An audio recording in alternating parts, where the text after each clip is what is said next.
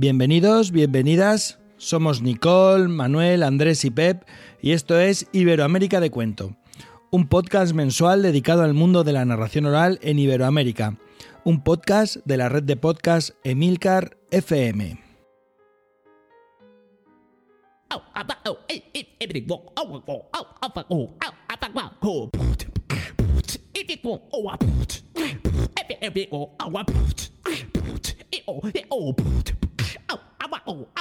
Cuando dejó la leche materna, ella lo alimentaba con palabras. La recogía a la orilla del río, donde crecían de todos tamaños y de todas formas. Pero él siempre quería más y más y más y más y más. Un día, después de tantas y tantas palabras, el niño se convirtió en cuento.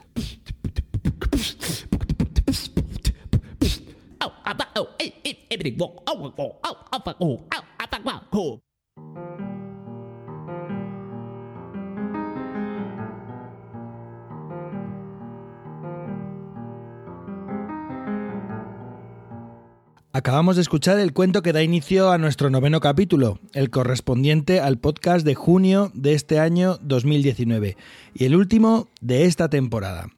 Este cuento se titula El cuento y nos lo ha traído Norma Torres.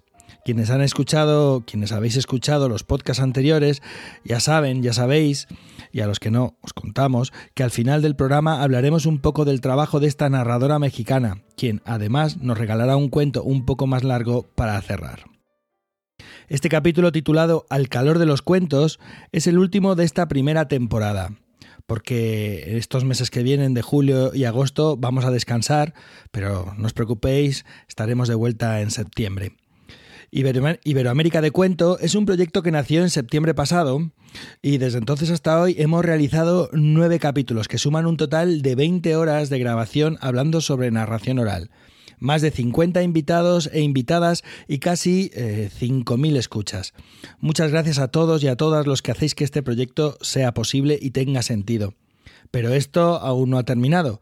Tenemos por delante un programa que viene, como es habitual, cargado de contenidos relacionados con la palabra dicha, con los cuentos contados. Amigos, amiga, ¿qué habéis traído para este último capítulo de la primera temporada?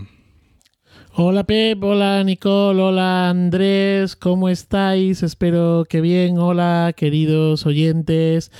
Bueno, pues pues eh, una vez más me tocó la sección del cuento fuera de escena y para esta sección entrevisté a Nuno Granero, cuentista, ilustrador y escritor. Hablamos sobre carteles de espectáculos y festivales de narración oral. Y luego en la parte de agenda, pues nos acercaremos a un festival que nace en el mes de julio en el Maestrazgo, Contadme. Y a otro que es ya un clásico del verano como es Etnosur. Hola a todos, yo en esta ocasión entrevisté a la colombiana Catherine Paredes, eh, narradora oral, que nos contó un poco acerca del movimiento universitario de narración oral que se da en Colombia y bueno, ahí se viene una entrevista que nos dará mucho para conversar. Hola a todos, aquí Andrés, junto a Nicole estamos en Budapest, en Hungría, porque estamos viajando y desde aquí estamos grabando. Siempre nos dan vida que dicen aquí Guadalajara, aquí Alcalá. Bueno, ahora estamos en Budapest. y eh, yo por mi parte traigo nuevamente una recomendación de libro, además de algo de agenda que llega desde Bolivia. Y también les voy a contar sobre quién es Norma Torres, la narradora que nos ha regalado el cuento de inicio y de final. Y bueno, eh, el mundo es pequeño para vosotros, ¿eh? O sea, estáis ahora en Budapest, pero lleváis unas cuantas semanas girando por toda Europa, hablando de cuentos, de libros, bueno, en fin, nos dais un poco de envidia, ¿eh? Pero también que sepáis que nosotros eh, hemos estado estos días celebrando el maratón de cuentos y eso no solo da mucho consuelo, sino que eh, llena el corazón de palabras y hace que, bueno, que los que andáis viajando de un lado para otro, pues bueno, no, no habréis disfrutado de esta fiesta de viaje de cuentos. Maratón, es verdad. Eso, nos da envidia a nosotros. Qué pena perdernos el maratón. bueno, yo por mi parte traigo a este capítulo la conversación en profundidad que tuve con el narrador japonés afincado en Barcelona, Yoshi Yoki. Eh, me acompañó en la conversación además la querida compañera Laura Escuela, a quien también podréis escuchar interviniendo en alguna ocasión. Y, bueno, algo de agenda, pero si os parece, ya por no alargar más em, esta introducción, podríamos meternos ya en harina y comenzar con la conversación con Yoshi. ¿Os parece bien? Pues venga. ¿Os parece Ah, bien? Nos parece bien. en Alcalá somos así. Patria de Cervantes. Venga. Venga, Jota, pues dale a la grabación de la conversación con Yoshi.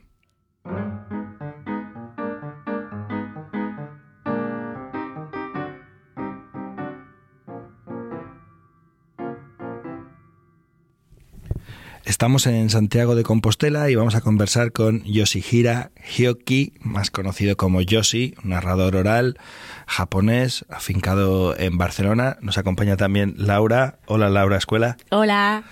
Hola Yoshi, bienvenido. Hola, buenos días.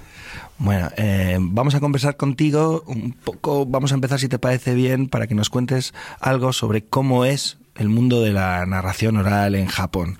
¿Existen narradores allí? ¿Se llaman narradores? ¿Cómo, cómo funciona todo el mundo del- de los cuentos o de las historias contadas? Mm. Eh, primero que nada, hay que destacar, destacar la figura de eh, los rakugoka. Rakugo es una ah, forma de narrar cuentos ah, que se origina, mm, si no me equivoco, como, muy tarde, a, a finales del del siglo XVIII, y entonces que de alguna manera se eh, solidarizó en el siglo XIX y entonces que tienen sus propias ah, escuelas. Bueno, la traducción yo digo escuela, pero ese concepto de escuela no es lo mismo que normalmente la gente piensa, sino que es más bien clan o familia, de hecho nosotros llamamos casa, y entonces eh, tiene como eh, una forma de, contar que, por ejemplo, se viste de kimono, se, está en- sentado de rodilla ah, sobre el suelo de tatami, y, tienen muchas veces sus propios eh, teatros donde se cuentan ah, solo este tipo de la narración oral que está dedicado ah, s- para los adultos, no para los niños. Entonces, eh, tenemos, digamos que tenemos una tradición eh, ancestral bien establecida, tanto artísticamente como socialmente, porque son gente muy reconocida eh, por la sociedad japonesa.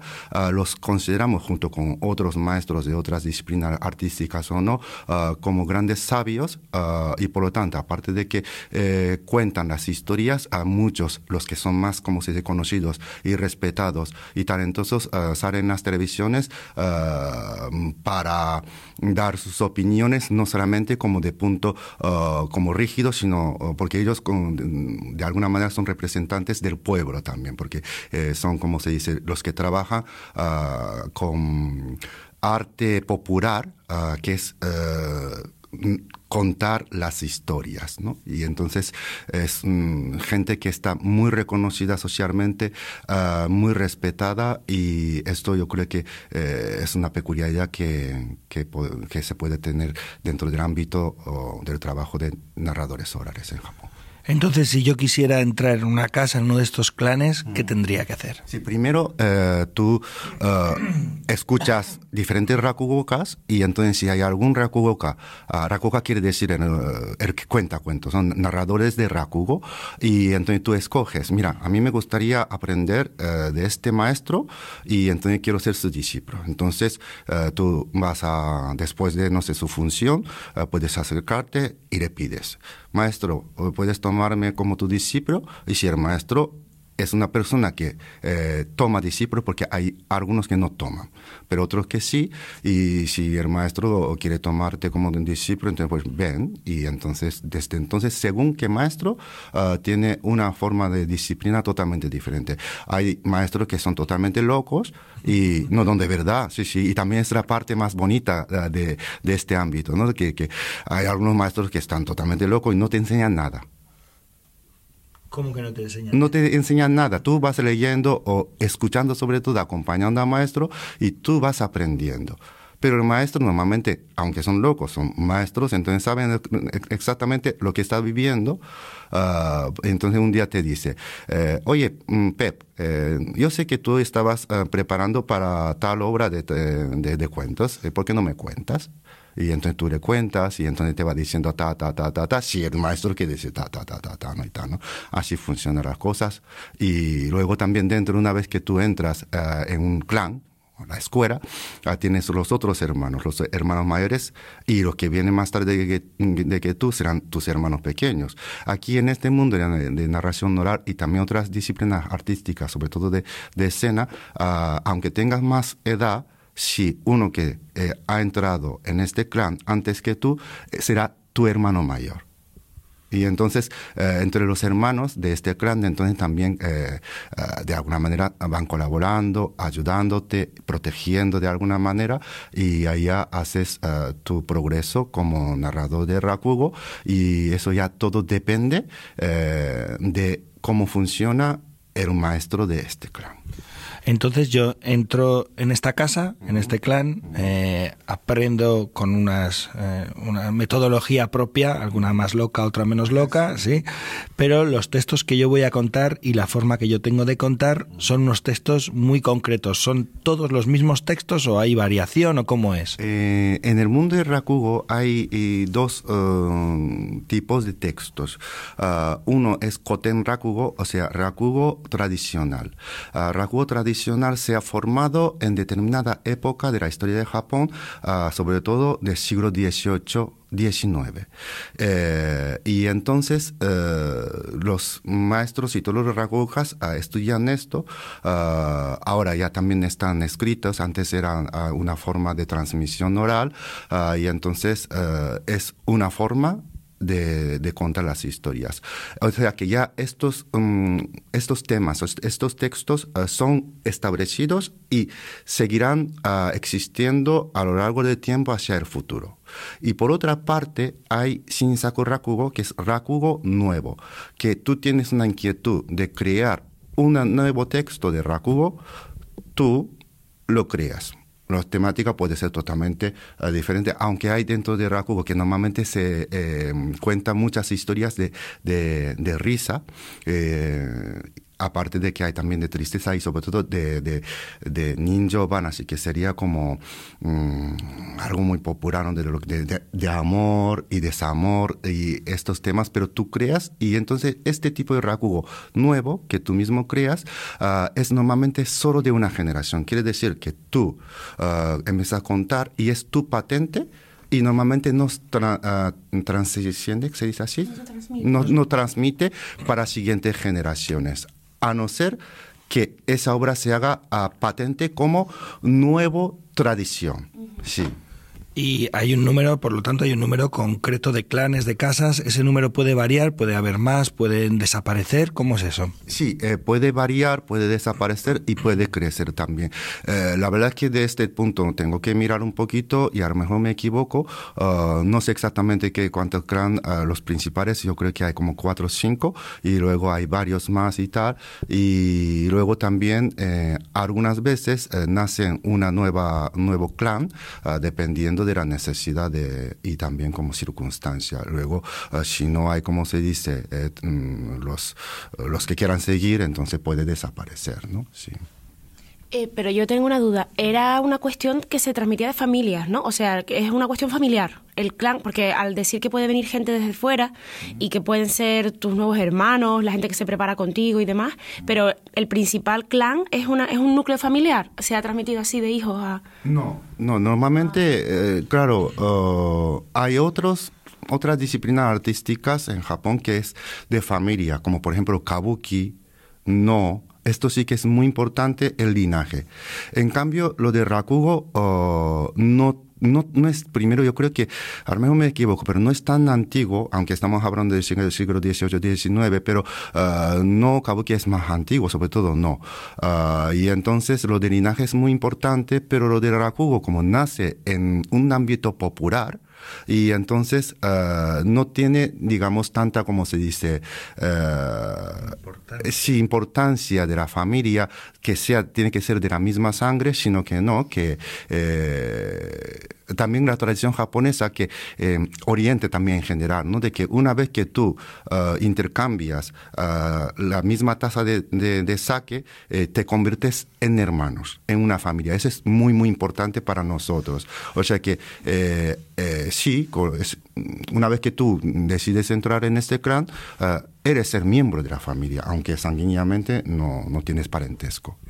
Y mm, bueno, un espectáculo de Rakugoka, uh -huh. eh, eh, más o menos es siempre igual, tiene una misma estructura. Por ir cerrando ya este tema, ¿cómo, cómo es? O sea, yo voy a ver uno, porque yo, aunque soy occidental, podría asistir a uno de estos teatritos, eh, que tampoco serán muy, muy grandes. No sé, ¿cómo es el espacio? ¿Cómo es esa función? Bueno, pues ellos tienen normalmente, aunque también puede contar diferentes sitios, eh, porque de, mm, eh, no es como teatro, entonces mientras que tenga su cuerpo uh, y su presencia, entonces se puede contar. Pero ellos han creado a lo largo, de, a lo largo del tiempo, uh, ha encontrado su sitio y establecer uh, también una casa, o sea, el teatro para Rakugo. entonces la gente antes de comenzar entra, incluso puede comer algunas cosas, eh, alguna parte es la platea, que es como se llama sajiki, y entonces el sur de tatami, digamos como palco, ¿no? De, de teatro aquí, y luego también las, sillas, entonces tú vas relajándote, y entonces tú ya sabes, eh, antes de entrar, uh, quién va a contar, uh, y no es como, por ejemplo, una hora que dura, uh, que un maestro va contando durante una hora, sino que eh, hay eh, los terroneros, que son otros rakugokas más jóvenes, y entonces cada vez eh, va saliendo los rakugokas de gran prestigio, hasta que finalmente aparece Tori, que es el que cierra, penúltimamente cierra, y Otori, que finalmente lo cierra todo, que sería el gran maestro, y muchas veces también está anunciado qué eh, cuento va a contar. Y entonces eh, vas a ver eh, en un espectáculo diferentes narradores y a lo mejor muchas veces la misma historia ya has oído. Incluso la misma historia has oído del mismo maestro. Pero como nosotros tenemos esta tradición ya uh, muy larga, entonces todo el pueblo, pueblo Japón, sobre todo los aficionados en, en Rakugo, que sabemos que hoy la frase muy clave de una historia Uh, que cuenta un maestro, que digamos que es, el cuento um, más conocido uh, cuando uh, ese maestro cuenta, es como, es realmente maravilloso y entonces se hace famoso por ese cuento, ¿no? Y entonces, pero la gente repite para escuchar hoy esa frase, ¿cómo lo va a decir? Porque con un pequeño giro, de entonación o respiración, sabemos que la misma historia puede terminar uh, de una uh, manera diferente, sobre todo el regusto que te deja después de escuchar. ¿no? Entonces la gente sabe perfectamente, incluso hay gente que sabe perfectamente palabra por palabra de cómo va a suceder las cosas, pero aún eso va a escuchar porque sabemos apreciar estos pequeños o grandes uh, vivencias, diferencia de vivencia de escuchar cuentos. Yo quería preguntarte dos cositas más por cerrar el tema. Uno, eh, rakugas, eh, rakugo, rakugo, eh, pueden ser indistintamente hombres y mujeres, no hay problema eh, en este asunto, ¿verdad? En, claro, la tradición comenzó en una sociedad en que los rakugokas eran como muchas otras disciplinas uh, artísticas en Japón, entonces actualmente también son uh, muchos más rakugoka masculinos uh, que de mujeres, pero actualmente eh, también hay eh, algunas mujeres que, que cuentan rakugo y entonces en ese sentido está abierto. Y entras en un clan, en una casa y hay un momento en el que ya puedes vivir de ello o tienes que ir trabajando en otras cosas y luego en tu tiempo libre ir aprendiendo o ir haciéndote profesional o cómo? Eh, eso es depende porque eh, sobre todo eh, antes los maestros una vez que te coja de discípulo tenía la obligación o más que obligación era así de cuidarte Entonces, eh, a lo mejor, ¿no? ahora ya no tanto, um, que según he entendido, es que cuando tú uh, entras en un clan y sigues a un maestro, lo primero que haces es acompañar y cuidar a tu maestro. Y a veces depende cuidar también a los hijos del maestro, si son pequeños, lo que sea. O sea que estás haciendo uh, una vida a 24 horas a servicio del maestro. Hombre, podría decir como incluso como servidumbre, pero esto ha sido así porque... Em, muchas veces, sobre todo en el mundo de la narración oral, creo, uh, es uh, aprendizaje no es de aprender texto, Uh, y contar las historias en el escenario, sino lo que se cuenta mucho y es cómo se forma esta persona. O sea, uh, la gente ve a un narrador, a un, ¿cómo se dice? Una obra completa de la vida que vive.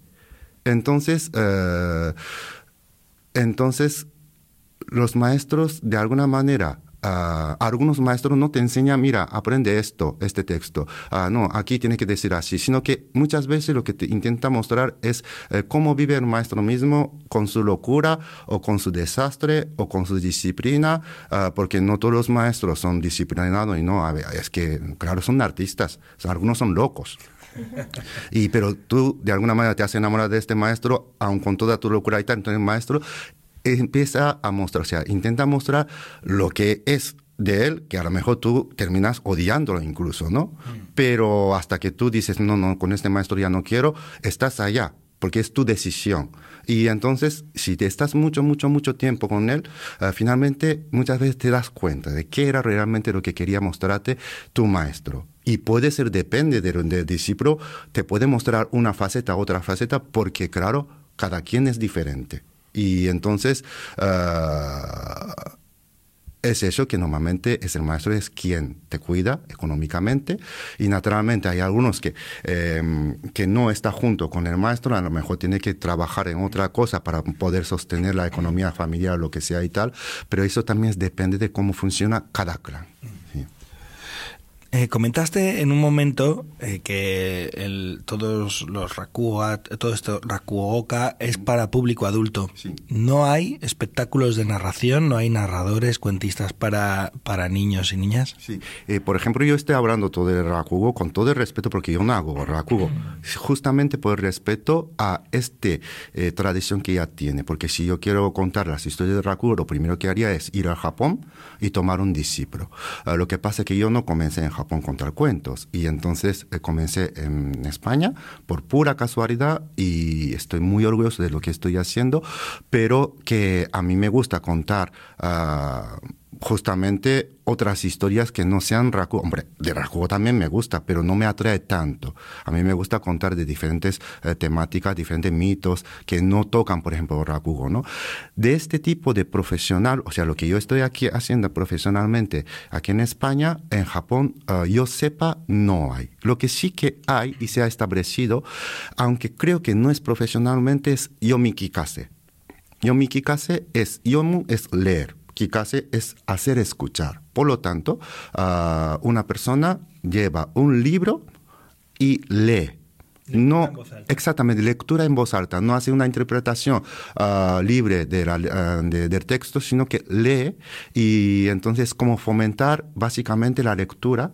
Y entonces es otra corriente eh, no profesional, porque yo creo eh, que esto mm, lo hace más bien como los voluntarios que quieran quieran hacer este, este importante trabajo uh, para que sobre todo los chiquillos uh, puedan ir uh, amando la lectura. ¿Pero se hace en las escuelas o en, en la, cómo se organiza? Eh, se puede hacer en la escuela, puede hacer en la biblioteca. También dedican a, algunos actores, o sobre todo actrices muy conocidas. Ah, mira, la emperatriz misma es una de las personas que eh, se dedican mucho en este eh, en este labor uh, para que para que los niños japoneses se, sí, se acerquen a la lectura. Sí, sí, sí, sí.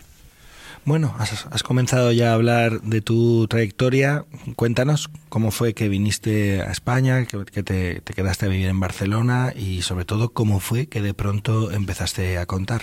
Bueno, pues eh, mis decisiones así como grandes de vida uh, coincide en una palabra, que es pura casualidad. Sí. Decidí por pura casualidad venir aquí, eh, concretamente a Barcelona, a estudiar Bellas Artes. Yo no, no, no, me, gustaba, me gustaba mucho el arte y pintar y tal, pero uh, fue una casualidad de decidir que que cuando tenía 16 años, entonces mi maestro de, de, pintura me dijo, ¿por qué no vas a estudiar pintura allá a Europa? Fu, un chico de 16 años no, no piensa mucho de esto, ¿no? Y entonces, oh, mira, no había esta posibilidad. Por casualidad mi padre dijo sí, y entonces vine aquí y hice la carrera de Bellas Artes. Y cuando estaba terminando ya comencé a trabajar uh, en cuestiones de, de todas tradiciones y cultura de mi país en el Museo Etnológico de Barcelona, Museo de Antropología de, Antropología de Barcelona. Y entonces allá conocí a Marta Escudero la narradora mexicana también eh, que radica, se dice radica, ¿no? Sí. Vive, vive en Barcelona. Y ella ya profesionalmente contaba cuentos. Y entonces un día, oye, yo sí, eh, si te interesa, ven a escucharme. En aquel momento ella uh, contaba con su grupo Corazones Surcidos, uh, tres uh, músicos, y entonces fui a escuchar cómo será. No sabía mucho de esto de la narración oral para adulto. Supongo que a muchos también habrá pasado este tipo de experiencia y realmente me quedé maravillado. Sí había la música, pero prácticamente me emocionó muchísimo una mujer Uh, que estaba allá sentada en un banquito, no se levantaba, yo creo que esa noche no se levantó, bueno, movía un poco el brazo, cerraba el brazo, giraba la cabeza a la izquierda, giraba a la derecha, pero contaba la historia, ¿no? Entonces, en cuatro historias que contó, muchos de estos recuerdo muy bien, me emocioné muchísimo, algunos lloré y me reí y me experimenté mucho, mucho, mucho. Yo en aquel entonces estaba, como se dice, en un uh, momento de crisis artístico como pintor. Uh, la gente me valoraba, pero yo no podía valorar lo que yo hacía, hacía exposiciones, la gente valoraba, pero yo no y tal. Y cuando vi eso, Dios mío, qué bonito. Y entonces Marta Escudero eh, me, me, invitó a contar en el espacio que ella hasta hace un año llevaba a Harlem Jazz Club de Barcelona, la cuna de la narración oral en Barcelona para adultos. Y claro, yo en aquella época tenía un, uno de los principios de no decir no. Sabio. Sí, sí, porque era joven ¿eh? y entonces no decir no. Entonces yo dije sí. Eh, cuando comenzó la temporada en octubre, entonces yo fui a ver y me quedé horrorizado porque sobre todo en aquella época, Harlem con este programación de narración para adultos es que tenía, había tanta gente, la gente no entraba. Si es, ahí podían sentarse como máximo 70, 80, es que no cabía. La gente estaba en el suelo, en el suelo asqueroso, pegajoso, porque es un local que tampoco es una gran maravilla para hacer estas cosas, pero bueno, yo me quedé horrorizado y dije, uy, Dios mío, ¿qué voy a hacer? ¿Cómo, cómo me comprometí? Que solo tengo dos meses. Me tocaba a finales de diciembre, de 99, recuerdo. Entonces pedí a mi hermana cantante, lírica, que cantase, me acompañase, porque si no yo no podía sostener, sostenerme solo. Y entonces ella dijo, sí, y, pero necesito un músico. Y entonces busqué a alguien que tocase piano y tal, pero finalmente busqué, encontré un, un, un saxofonista y entonces allá fue mi, mi debut. Y en aquel entonces no sabía que me iba a dedicar, pero luego por suerte o por mala suerte, no sé lo que te llame, ¿no? De, de que por ser un, un, exótico, y entonces la gente se comenzó a enterarse de que había un japonés que cuenta las historias de Japón en español, y entonces eso la verdad que es una gran suerte, ¿no? El exotismo, y comenzaron a, a invitarme, y, y aquí, aquí estoy. Eh, yo tengo recuerdo de las primeras veces que yo te vi contar. Eh, eras, corrígeme, eh, esto, esto, más que una pregunta es como una opinión sí. para que luego comentes. Mm. Eras un japonés contando a lo occidental mm. y han ido pasando los años y, y te has ido japonesizando. ¿Se puede, ir, ¿Se puede decir esto de alguna manera? Es decir, tú empezabas a contar, no solo vestido de occidental, sino a la forma occidental, historias muchas veces que no eran de Japón, sino eran eh, europeas. Eh, y sin embargo han ido pasando los años y ha ido cambiando todo esto, ¿no? Sí. esto es cierto y no es cierto. Sí, comencé a contar las historias de Japón, cuentos populares de Japón. Ah, y me vestía. Claro, la primera noche, como estaba acompañada, entonces no me vestí de kimono que me vestí de pantalones y una camisa de Yves Saint Laurent ¿eh? de color crema, horrorosamente feo. no me quedaba nada bien.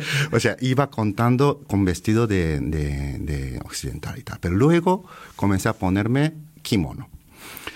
Y, pero bueno, las historias eran japonesas. Pero un día fui a contar a Alicante y vinieron unos cabrones. Llamado Félix Albo y Pablo Albo. Estabas buscando una palabra más suave, ¿no? Ese silencio, esa tensión narrativa. Estaba ahí el cerebro buscando una palabra que no fuera. ¿Cómo domina el silencio? Sí, yo no los conocía porque acaba de comenzar, no conocía nada del mundo de la narración oral y no conocía ni a, Pablo, ni a Félix y tal, pero vinieron y entonces fueron muy amables después de contar cuentos con kimono y me vinieron a hacer preguntas y tal. Y lo primero que me dijeron es que, ¿y, y por qué te vistes de kimono? Ellos años atrás, cuando yo cuento esto, entonces se niegan. Pero en ese momento yo pensé, me están vacilando esta gente. Se están riendo de mí. Pensé así. Desde entonces dejé de, vestirme de kimono, porque lo que no quería es ser folclórico. Yo lo que quería, ah, claro, como comencé a, entrar en este mundo de narración oral, justamente eh, por una búsqueda artística ah, en, la que en ese momento estaba en un momento de crisis artístico y vi que con este arte de alguna manera podía de alguna manera ah, reanudar aunque no es de la pintura, o sea, no es de plástica, podría encontrar algo que yo buscaba. Entonces ese comentario ah, era justamente eh, lo que me hizo abrir de los, de los ojos y mira, Yoshi, si tú quieres uh, seguir tu, tu, búsqueda, primero vamos a despojarte de lo folclorismo y entonces me voy a, me quité de, kimono, uh, me puse muy occidental en la puesta de escena, eh, bueno, una mierda de puesta de escena, pero bueno, es eso, ¿no? Hay conciencia. Y también comencé a trabajar con otras historias que, que me gustaban, pero no mm, precisamente no hace falta que sea japonesa, porque el arte se puede encontrar con cualquier texto. Yo puedo contar cuento africano, europeo, lo que sea y tal. Uh, siempre con mi mirada artística, ¿no? Y entonces así fue. Entonces sí que es cierto que en los primeros bastantes años me rechacé de vestir de algo tradicional japonés porque no quería ser folclórico, no quería que a mí me llamasen, aunque sí, que por exotismo me llaman, pero una vez en la escena la gente quería que la gente me valorase eh, como eh, un artista más, además de ser japonés, ¿no? Pero es cierto de que cuando ya mm, fui haciendo mi trayectoria y cuando ya hice, eh, fui haciendo las paces conmigo mismo en este punto, porque un rechazo así también tampoco es natural. Y entonces dije, cuando comencé, ¿no?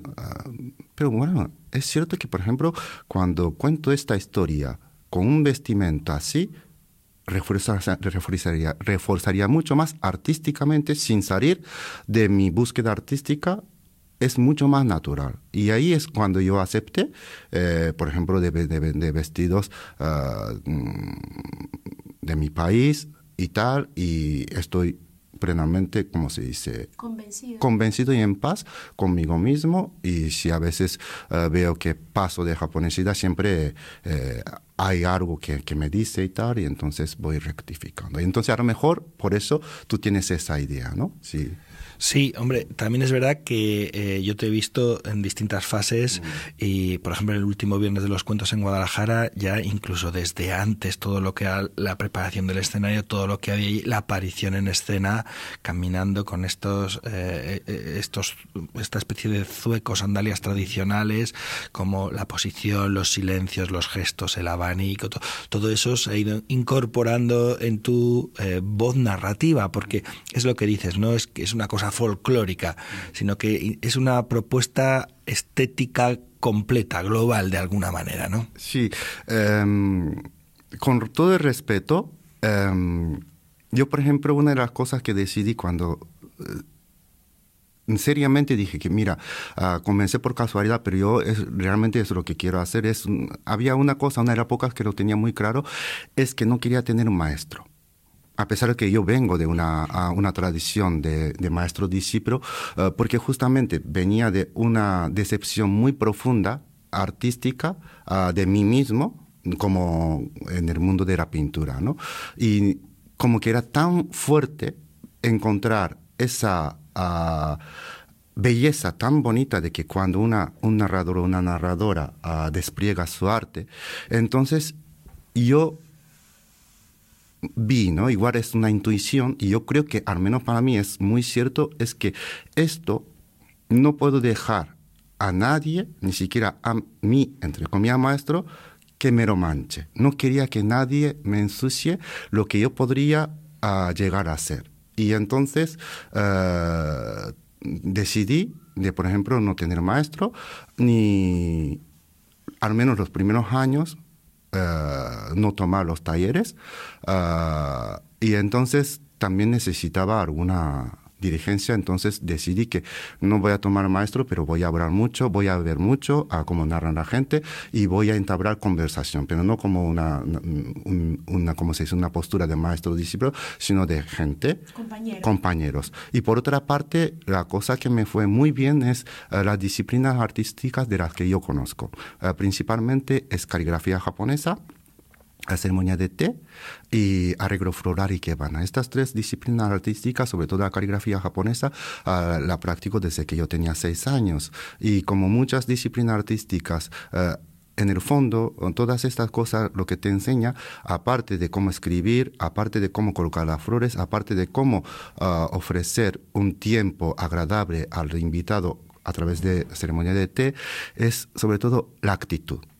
Sí, y entonces todo esto es la actitud uh, uh, que te enseña esta disciplina artística. Me enseñó también qué tengo que hacer cuando tengo duda uh, sobre el escenario antes, mientras y después de contar. La preparación, cómo enfrentarme a delante del público o delante a esto que se genera mientras estás contando, yo creo que nunca me han fallado, que me lo ha enseñado cada momento de que si yo tengo duda, en el caso de la caligrafía funciona así. En el caso de la arreglo floral, las ramas crecen con la naturaleza hacia esta dirección. En el caso de, de ceremonia de té, eh, el ceremoniante lo primero que haría es más que la forma, sería hacer relajar a la gente. Y entonces todas estas cosas es lo que de alguna manera me fue ayudando para que poco a poco yo pueda ir aprendiendo cómo tengo que comportarme antes, durante y después mmm, de mi narración tenemos que ir ya pensando en acabar, pero la conversación podría ser infinita. Es muy interesante todo lo que vas comentando. No, no, no, no, no, es que es, es muy interesante, yo sí. Yo tengo un montón de preguntas que, como ves, no he consultado todavía ninguna. Eh, hay una que sí que me gustaría hacer, porque has hablado de tres disciplinas artísticas que te acompañan eh, en este proceso tuyo tan personal de apropiación de la voz narrativa.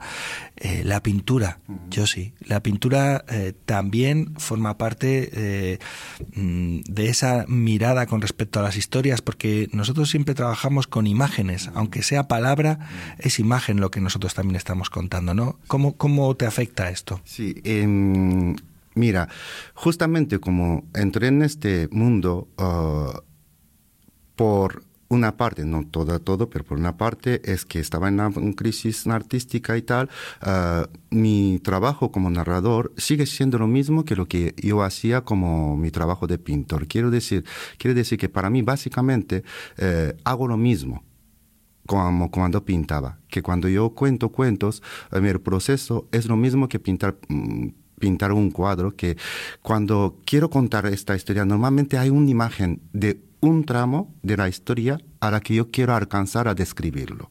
Y entonces veo muy, como se dice, nítidamente esa imagen de un tramo de una historia que a mí me evoca, como se dice, una cargada de emoción de la que verbalmente quizá es muy difícil de, explicarlo o contarlo. Y entonces de ahí aparto y para llegar a este punto aunque no sea 100% porque es muy complicado, pero de alguna manera se puede acercar, entonces voy, digamos, como un poco cine, ¿no? Tengo esa imagen solo. Una fotografía, un fotograma.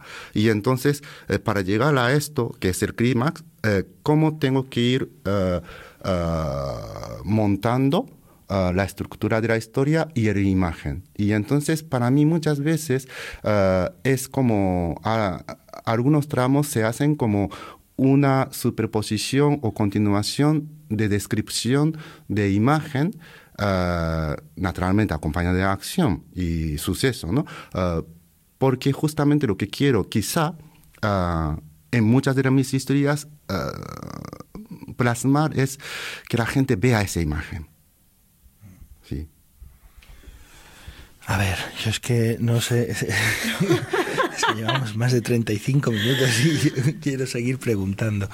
Eh, eh, yo sí, eh, contar historias de Japón viviendo en Barcelona, tan lejos, es una forma de estar más cerca de tu cultura, de tu país, es una posición porque también vivir tan lejos no es estar desterrado, sino es tener también otra vida en otro lugar, es encontrar también un lugar propio, tener estas historias contigo. Mm, ay, no sé si te he entendido. Es una pregunta un poco complicada para mí. Mira, eh, la idea de tú estás viviendo a miles de kilómetros de donde está tu cultura, tu, tu gente. Bueno, tu gente ahora también está aquí. Eh, si tú volvieras para allá, de alguna forma, quizás serías eh, el de Barcelona. Tú estás aquí y eres el de Japón. es una posición entre dos tierras tan alejadas y los cuentos de alguna forma te dan cobijo esos cuentos de Japón para encontrar también tu lugar aquí, en este sitio eh, tan lejos y al mismo tiempo quizás tan cerca. No sé si me he explicado bien. La he dejado igual. no, yo creo que como seguramente esa pregunta mm, me cuesta difícil de contestar, a lo mejor no me he planteado de esa manera. Si podría ser sí o podría ser no. Lo que pasa es que Claro, la sensibilidad japonesa la tengo cultivada desde que soy pequeño, ¿no? Y por lo tanto, aunque no tenga las historias de mi país, yo los paisajes que veo aquí, aunque el paisaje, muchas partes de, de, Península Ibérica son muy difíciles de ver en Japón y tal, pero veo a través de los ojos de, de mi, cultura, entonces a lo mejor mm, no, no, se trata de eso, de lo que tú dices. Igual es, es indiferente y como también en realidad a mí me es indiferente contar las historias de Japón o las historias que no sea de Japón, sí. Em, Oye, eh, tú hablas de exotismo. En realidad, en todo oficio artístico, lo interesante siempre es la diferencia. Claro. Eh, eso te da un valor dentro de lo que es el mercado. ¿eh? por eso trabajas tanto, viajas tanto, trabajas mucho fuera. para terminar, ¿hay alguna anécdota de alguno de estos viajes, alguna cosa que nos quieras comentar o que recuerdes así mm, con emoción o que te, te, te resultó divertida y ya podemos ir cerrando? ¿Alguna anécdota así? Bueno, que de, así de, de, exotismo, lo que más me emocioné no tiene nada que ver con la, narración oral, que, que me invitaron a Colombia en 2013 y entonces una de estas cosas era dar una conferencia en un marco de, de, música popular de, de esa parte de, Colombia, ¿cómo se llama? Eh, Curlao se llama, ¿no? Y entonces yo tenía que hablar sobre la música y folclorismo. Y no sé por qué me metieron. Tuve que, tuve que buscar un montón de cosas para poder hablar de eso, pero luego por la noche estaban allá en el concierto los, uh, los músicos, ¿no? Es como un, un, concurso. Y entonces todos son, uh, la mayoría son negros. Y entonces yo estaba en la, en la, en la zona VIP y entonces estaba rodeado de negros. Yo era el único japonés oriental. Y entonces yo veía rodeado de, todo, toda esta gente tan hermosa y tan, y entonces todos se reían de mí como yo bailaba y me enseñaba y entonces querían hacer todos la foto conmigo y yo feliz, ay mira con esta gente tan hermosa y negra y los dos exotismos allá, ¿no? Pero yo era más exótico que ellos, ¿no?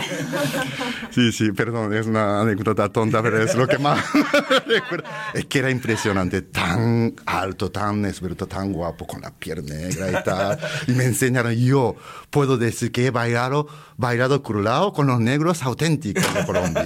y los negros estarán flipando porque han bailado con un japonés súper exótico, ¿no? Bueno, yo sí, pues después de este baile en tierras de Colombia ha sido un placer de verdad. Muchísimas gracias por pasar este ratito con nosotros en el podcast. Muy interesante. Muchas gracias, ¿eh? Muchas gracias. Arigato gozaimashita. Bueno, mucho que comentar, ¿no os parece? Hoy sí. Eh, bueno, yo primero decir que eh, esta es una de las entrevistas en profundidad que más me ha gustado. Pep, que lo sepas.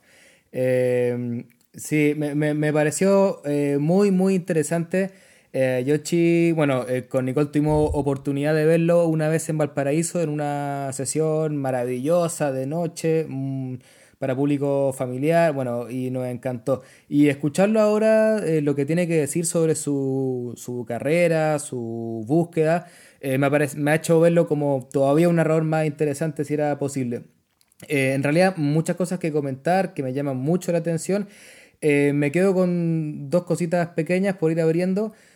Una es que era muy fácil para Yoshi quizá pensar en, lo exótico. Eh, de hecho, habla de eso, ¿no? O sea, bueno, yo soy el japonés que cuenta en español y es verdad que he tenido mucho trabajo por eso, sobre todo al principio. Em, pero eh, me gusta mucho cómo comenta de este proceso eh, muy consciente de búsqueda personal y artística, mucho más allá del exotismo. Digamos que, que no se quedó con eso, que era muy fácil. Bah, me quedo con esto, soy el japonés que cuenta en español y ya. Sino que es un trabajo consciente que, bueno, me parece muy interesante. Y lo segundo que me llama mucho la atención eh, es que eh, la, respuesta a estas dudas artísticas que se le van planteando eh, en las sesiones mismas, sus presentaciones, las la busca esta respuesta en, otras disciplinas artísticas. Bueno, como estaba hablando de lo que él sabía, ¿no? De la caligrafía, de la ceremonia del té, etc. Y mm, me, me parece como muy bonito, como, muy, como un artista muy integral. Eh, bueno, eso como por ir abriendo. Bueno, de, a mí la, entrevista a Yoshi, también Pep, me pareció increíble y sobre todo porque eh, nos hace mirar la, narración oral desde otro ángulo de cosas que yo al menos no me había planteado al, reflexionar acerca de, de, la carrera de un narrador oral. Por ejemplo, cuando Yoshi decía que viene de la cultura japonesa, que es una cultura muy tradicional en donde todo pasa de maestro en discípulo, muchas, muchas cosas van pasando también de familia. Él ante todo esto y como una forma de, de revelarse también porque había tenido este desencanto en, en todo su oficio en, en la pintura, él decide que en la narración oral no iba a tener un maestro. Y eso a mí me dio mucho, para reflexionar, porque yo siempre he sido de las personas que defiende eh, la narración oral como un arte que debería ir pasando de maestro a discípulo, pero cuando Yoshi contaba que él en realidad decidió como a conciencia no tener un maestro, pero empezar a ejercer la narración oral desde distintas disciplinas y con mucha seriedad y con mucho trabajo y analizando todo el vestuario y viendo qué se ponía y qué se quitaba y bueno, como como decía Andrés, también llevándolo, eh, ocupando otras disciplinas, las tres disciplinas artísticas que él decía que lo acompañaban, me parece una forma maravillosa también de hacerse un camino serio eh, y de ejercer la, profesión, pero desde, desde otro ángulo, otra mirada. Sí, bueno, pues eh, bueno, es que yo tengo que decir que no soy objetivo porque vivo enamorado de Josie. Eh, me, encanta como persona, me encanta como exótico, me encanta como nipón, me encanta como narrador. Mm, así un poco por, por algunas cosas, mm, mm, casi eh, hay un momento en el que Pep habla con él sobre la occidentalización, ¿no? Yo eh, le conocí en esa época, ¿no? En esa época en la que eh, se había quitado el kimono para, para occidentalizarse, desprenderse y luego volver a, a integrar. Y he visto ese viaje, he visto ese viaje y las últimas veces que le he visto contar ya con el kimono, con su abanico, eh, bueno, pues eh, me ha parecido absolutamente genial, ¿no?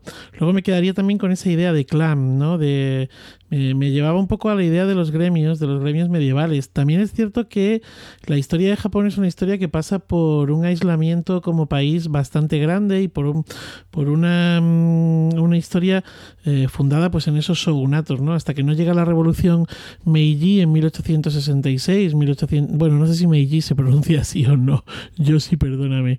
1866, 1870 no se produce esa, esa, mm, esa búsqueda un poco de bueno, el salir del, del aislamiento y sin embargo da la sensación de que en, en, el, en el, arte este del, cuento, pues eh, no hay aislamiento, pero hay algo, ¿no? Hay algo con esa idea de clan, de algo más o menos cerrado. El maestro es el que elige o permite al discípulo, ¿no? El discípulo se presenta, solicita y eso me llama mucho la atención. Pero supongo que tiene que ver con esto que estoy contando y con la idea esta del, del ceremonial, ¿no?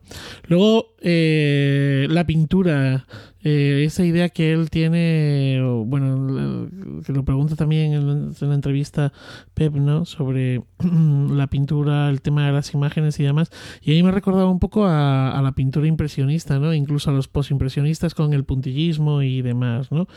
Y luego otra cosa que me ha llamado también poderosamente la atención es esa idea del narrador popular, ¿no? Eh, esos narradores que están muy bien considerados, etcétera, etcétera, pero que no dejan de ser, pues, un representante del, del pueblo, ¿no? Y que de alguna manera, pues, de ahí es de donde, de donde venimos, precisamente, ¿no? De lo popular. Primero fue lo popular y después fue lo literario. Y bueno, no sigo, que, que si no me enrollo.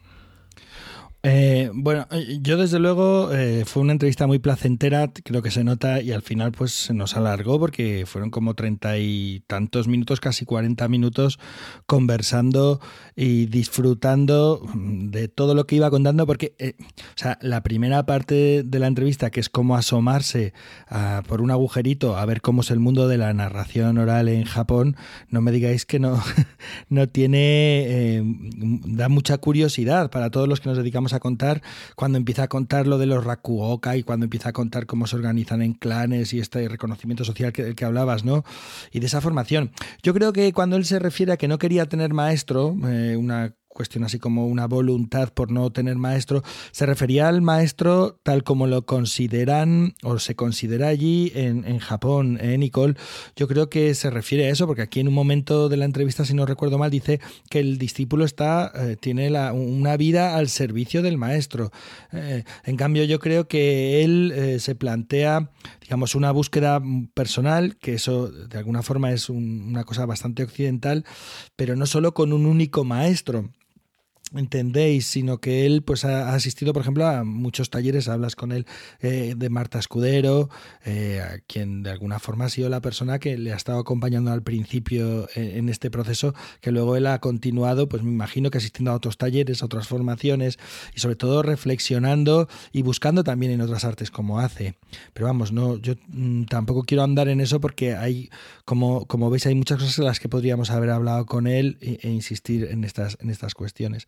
A mí también me gustó mucho todo el asunto de la imagen y la palabra, pero sobre todo me interesa mucho mmm, esa idea que tiene él del arte como una búsqueda y, de su propuesta artística, estética, como algo que está en continua transformación porque hay una continua búsqueda. ¿eh? Entonces, eh, eso me parece que en realidad yo sí es verdad que es un narrador que es japonés y que, digamos, eh, resulta exótico o que resulta particular en, en, el ámbito de la narración en español, ¿no? En castellano. Pero también es verdad que es que él es un buen narrador, en el sentido de que él continúa trabajando, buscando, eh, preguntándose, cuestionándose cosas, ¿no? Entonces, a mí me, parece, bueno, la entrevista, la conversación fue estupenda y de verdad eh, creo que da algunas cositas para conversar todavía más, ¿eh? Sí, yo esto, esto último que apuntas estoy totalmente de acuerdo porque, mm, pues, bueno, pues no he podido evitar pensar en otros exotismos que se han quedado, eh, digo aquí en España, ¿eh? con narradores que han venido de otros países y que, bueno, pues que se han quedado precisamente en, en el exotismo, ¿no?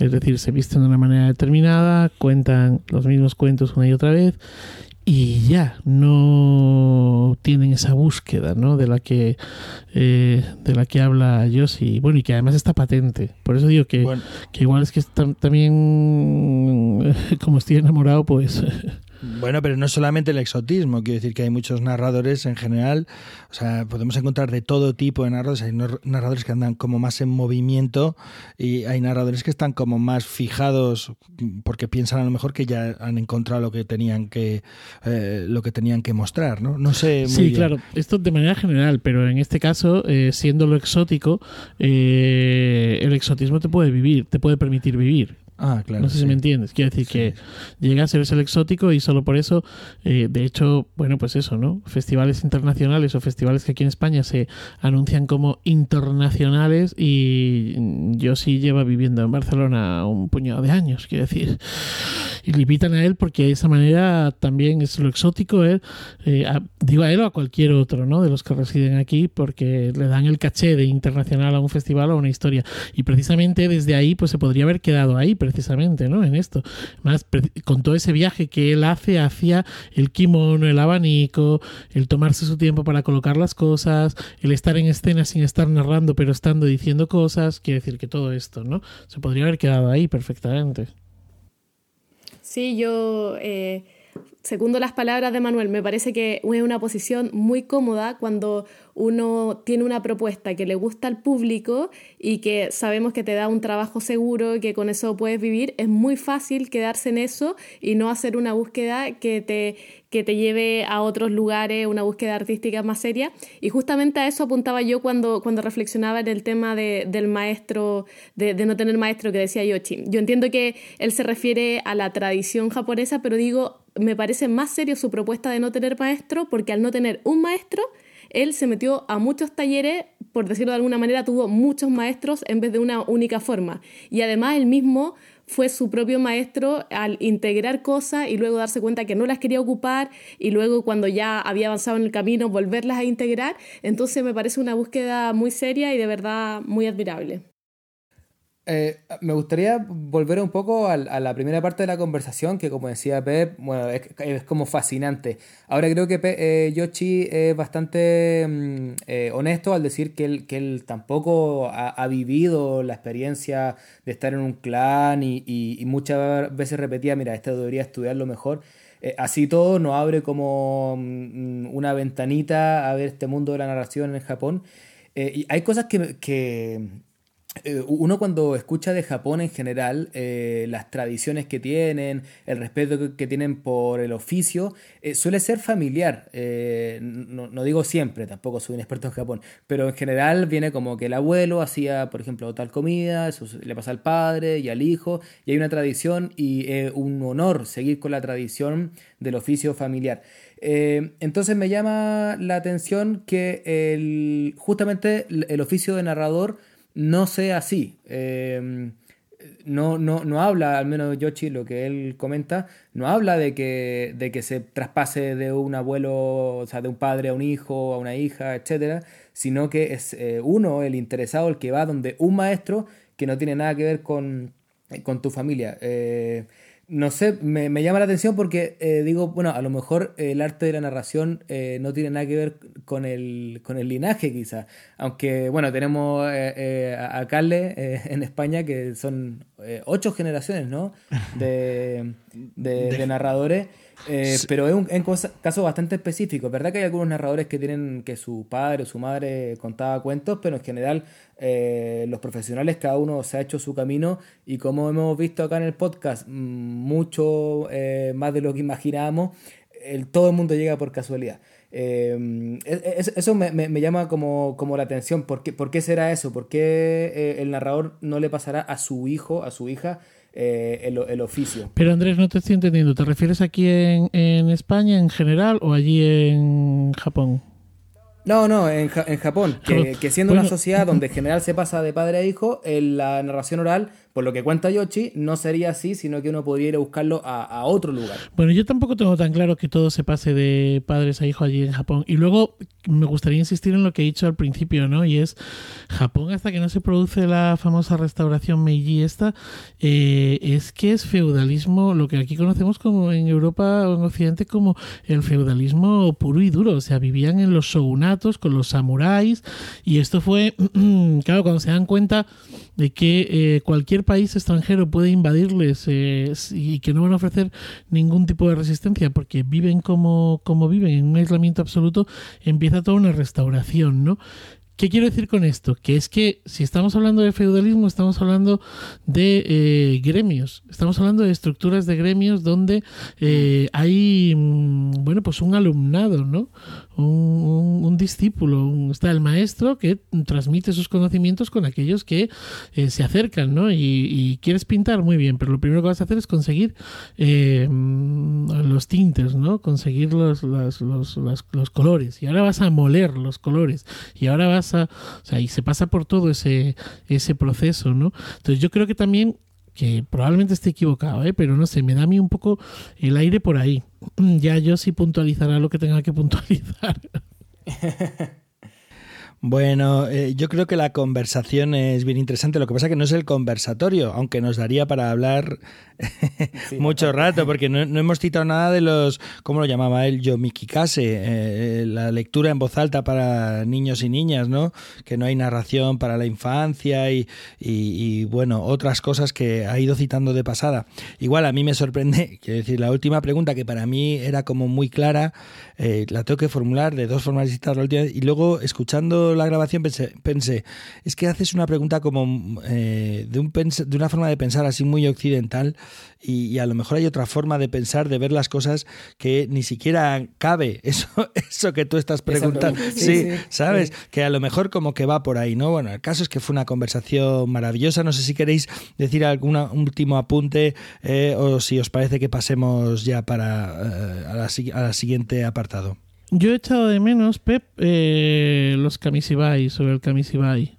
He echado Sí, de menos sí, esa, lo mismo, sí, esa cuestión, porque además aquí parece que ya está un poco menos en alza, pero ah, hubo ahí un momento en el que varios narradores eh, contaban con Kamishibai. Nosotros lo trabajamos desde Legolas en, en talleres de animación a la lectura y de, de contar y demás. Y, y bueno, era algo que me, que me interesaba eh, bastante, porque además es una vinculación total de ilustración, eh, de palabra, eh, e incluso casi de, de teatro, ¿no? De hecho, creo que la traducción es algo así como drama de papel o teatro de papel o algo así. Sí. Si quieres te contesto porque no le pregunté nada. Vale. Pues porque eh, honestamente es que a mí nunca me ha parecido interesante porque a lo mejor no he visto un buen Kamishibai, pero cuando he visto por aquí cositas de Kamishibai, eh, no es que no me ha interesado mm, nada, me prefiero contar con un libro álbum, ¿sabes? Me parece que es una forma de contar eh, no, pero a lo mejor es eso, un pensamiento muy occidental. De todas formas, ni lo pensé, ¿eh? pero vamos, le podemos hablar, le podemos pedir que para un conversatorio nos cuente del Kamishibai, ya que os parece Creo que- interesante. Podríamos hacer un, un conversatorio especial de Kamichibai porque aquí, en, bueno, ahora no estamos en Chile, pero en Chile, eh, Aquí en hay, en Chile hay todo un boom de Kamichibai porque el gobierno entregó eh, Kamichibai a todas las bibliotecas públicas para que las bibliotecarias contaran con Kamichibai. Eh, y en todas las bibliotecas de los colegios. Entonces ahora hay como un movimiento de Kamichibai un super gigante. boom de Kamichibai. Pero eh, sí, eh, decir que, eh, por lo que entiendo de la historia del, del Kamichibai, es bastante más interesante que lo que hay hoy día. O sea, el Kamichibai iba siempre en una bicicleta, Sí. armaba su teatro de imágenes. Eh, a mí también me interesaba ver si es que Yoshi conocía algo de eso y nos podía eh, contar, porque eh, me parece que la historia del Kamichibai eh, es, y, la, y la de los Kamichibayas en general es más interesante que lo que se ve hoy, hasta donde entiendo. Sí, mm, nosotros investigamos un poco y bueno, es que tiene, mucha enjundia. ¿eh? Recomiendo un libro que se llama, eh, la traducción sería algo así como El buen hombre del Kamishibai. Está en francés, como no sé francés no quiero decir así una barbaridad. El autor es eh, Allen Say y está publicado por la editorial eh, la escuela L'École des Loisiers o algo, Loisiers, o algo así. Hagamos Bueno, una lo cosa. pondremos, lo Ah, pondremos en, en web, yo creo que en web, en, Ah, no. en Facebook, ¿no? ¿O qué? No, no, hagamos una cosa, a ver si os parece bien. Nos ponemos de deberes para, para septiembre, el que coordine, que vaya tomando nota ya, tema de contar con imágenes, y ahí incluimos Kamishibai, ¿os parece bien? Perfecto. Vale, perfecto. Muy bien, pues entonces damos por zanjada esta conversación en profundidad con Yoshi y Oki, eh, pero la damos por zanjada no porque queramos, sino porque tenemos que seguir avanzando y vamos a continuar eh, con el conversatorio, para el cual nuestra compañera Nicole entrevistó a Catherine Paredes, narradora de Colombia, con quien habló sobre narración oral en universidades. Y esto es lo que nos contaron.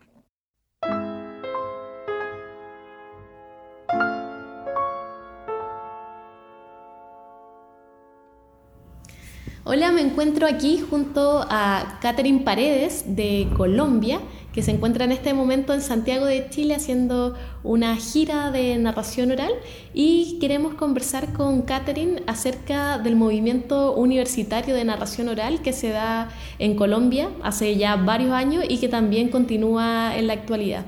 Catherine, ¿me podrías contar un poquito eh, dónde aprendiste tú a contar cuentos y cuál es esta relación de los cuentos y la universidad? Eh, bueno, hola. Eh, yo aprendí a contar cuentos en la Javeriana, en el espacio que es todos los miércoles, cada ocho días, que se llama el miércoles del cuento, que es donde nace el movimiento de narración universitario en Colombia. Ahí aprendí a contar. Eh, mi segunda casa es La Aburrida, que es el espacio de la Universidad Distrital, sede de La Macarena, que tiene espacio todos los jueves al mediodía, igualmente cómo es el movimiento, cómo aprendimos a contar, porque es tan importante y es, mm, para nosotros encontramos los cuenteros en, en, los espacios de las universidades, que son las universidades eh, públicas, en especial la nacional y la distrital, y en la, en la Javeriana. Ahí entonces eh, yo vi, conocí los cuenteros, fue entrando a la universidad, eh, me pareció grandioso lo que hacían y alguna vez escuché a Carolina Rueda contando un cuento que ella cuenta sobre los pasteles y después de que ella hablara sobre cómo ese ladrón probaba cada pastel y yo quisiera probar esos sabores de pastel que ella me hacía sentir, dije, yo quiero hacer esto. O sea, tener esa capacidad de transmitirle al otro incluso la sensación del dulce me pareció una cosa maravillosa. Y entramos a los talleres de formación que en casi todas estas universidades o en todas las universidades hay talleres de formación. Es tanto así lo de los talleres de formación que la Asociación Colombiana de Universidades, que organiza campeonatos y concursos entre la parte cultural y deportiva, tiene una sección que es el ASCUM de narración oral. Y tenemos eh, eliminatorias por regiones y un festival nacional. ¿Y el ASCUN es un concurso de narración oral es universitario? Un concurso de narración oral universitario. Las regionales funcionan como concursos porque te ganas el cupo de poder ir al nacional, que sí es un encuentro en un festival, o sea, solamente, o sea, no hay concurso. Ah, perfecto. Pero a ver, partiendo de a poco. Eh, Tú conociste a los cuenteros en el miércoles de los cuentos. ¿En qué consiste el miércoles de los cuentos? Miércoles de los cuen del cuento es eh, de 12 a 2 de la tarde, que es como nuestra hora de almuerzo en la universidad, en un espacio que se llama la Media Torta de Arquidiseño en la universidad, van tres cuenteros. Hace muchos años eran solamente los profesionales los que se presentaban, hace unos cuantos años logramos, por, lo, por nuestra insistencia con el taller y demás, que empieza abriendo la tarde de cuentos un narrador joven que está iniciando en la cuentería y continúan dos narradores profesionales que son eh, programados cada ocho días. Ah, perfecto. ¿Y hace cuántos años existe el 31 cumplimos en 2019. 31 años. 31 ¿Y este es el primer espacio es universitario? El primer espacio universitario en Latinoamérica. Wow. Bueno, y a raíz entonces del miércoles de los cuentos, donde empezaron a realizarse funciones de narración oral en el espacio universitario, comenzaron a existir también talleres, porque en el miércoles de los cuentos no se realiza formación. Lo que pasa es que cuando inicia el miércoles del cuento, eh, las personas que lo inician, ellos, estos narradores que está Carolina Rueda, Carlos Román, eh, empiezan a tener un taller donde entre ellos mismos, digamos que se retroalimentaban cómo habían aprendido previamente. Con el paso del tiempo, los jesuitas, que son los eh, sacerdotes de la universidad, toman el espacio como propio, se lo convierten en algo oficial de la universidad y estos talleres se van quedando de lado. Los que retoman en la existencia de un taller de narración en, la, digamos, en lo que es mi universidad, que es la Javeriana, es la Facultad de Psicología. Pero esta Facultad de Psicología dura un tiempo en que el taller está abierto y como empiezan a ir personas de, todas las, de todo tipo de carreras, se le pide a los jesuitas que lo conviertan en un taller institucional. Entonces ahorita ya somos el grupo institucional de narración oral de la Universidad Javeriana. En las otras universidades hay historias diferentes, digamos, sé que la Universidad Nacional siempre ha tenido un grupo institucional que son los NORNAS, bueno, ahora se llaman Grupo Institucional de Narración Oral, pero antes se les conocía como los NORNAS, que son los que han mantenido como esa formación en la universidad. Y de por sí cada universidad tiene historias diferentes sobre sus talleres de formación, pero sí es eh, la, esta, la práctica, sí es de que en las universidades hay talleres de narración oral. Perfecto. Y tú me comentabas que incluso habías tomado un diplomado de narración oral que estaba al alero de la universidad. Mm, sí, los talleres son con las universidades, pero eh, la narración oral como subsector del teatro, eh, distritalmente, que es como el gobierno de nuestra ciudad, de la capital, eh, lo que tenía el IDARTES, que era el Instituto de las Artes Escénicas, de las Artes, perdón, él tiene sectores, tenía sectores, el sector de danza, sector de música, sector de teatro. Y en el sector de teatro, el subsector de narración oral existía como gremio y como subsector. Y había cierto capital que se le daba a cada sector para que organizara eh, algo de eh, divulgación y formación. Entonces, desde hace varios años, mientras estuvo esto los sectores, eh, se realizaron diplomados que eran avalados por el distrito y por algunas universidades. De los que yo participé, que fueron tres o cuatro, los avalaba la Universidad Pedagógica y la Universidad Antonio Nariño. Estos tenían distintos temas. Eh, los últimos dos era, era continuo, que era respecto a la tradición oral, que fue como una primera vista en el año 2015-16 y ya en el 2017 como que ya era como un montaje. ¿Y, cuál era la metodología de estos diplomados, además de, de los temas? era una metodología muy intensa, porque eh, los diplomados se funcionaban dos, tres meses, eran cuatro módulos intensivos, porque pues muchos de los docentes venían de otros países. Por ejemplo, estuvo Marta Escudero, Magdalena Lavarga, eh, Paula Carballeira, Bonifacio Fogo. Entonces, digamos, como ellos venían era por una semana, semana y media, era en las noches, casi de 3, 4 horas por día y el sábado ese módulo intensivo de el tema que ellos fueran a editar. Mm, esperan, eran dos o tres meses que eran de verdad agotadores. Porque claro, tú salías de la universidad, ibas para el diplomado, al día siguiente tenías de nueva universidad, pero había salido tipo 10 de la noche, que eso en Bogotá nosotros no teníamos transporte todo el tiempo, o sea, ya a las 10 de la noche era como, corre para tu casa porque se va a terminar el Transmilenio. Bueno, y otra cosa que me parece muy interesante es que tú me comentabas que que de profesión eres bióloga y que de muchos de los alumnos que participaban en los talleres o que acuden como público al, miércoles del cuento eh, son personas de otras áreas, no de, no de humanidades ni del área artística. Eh, ¿Cómo crees tú que el cuento influye como para estos espacios de encuentro? De... Digamos, em, bueno, en mi caso yo trabajo en la narración como una herramienta de em, comunicación con, entre la ciencia y las comunidades, una herramienta de, la divulgación científica. Y digamos que muchas de las herramientas que uno aprende siendo cuentero, los chicos lo que suelen hacer es aplicarlas en cada una de sus carreras.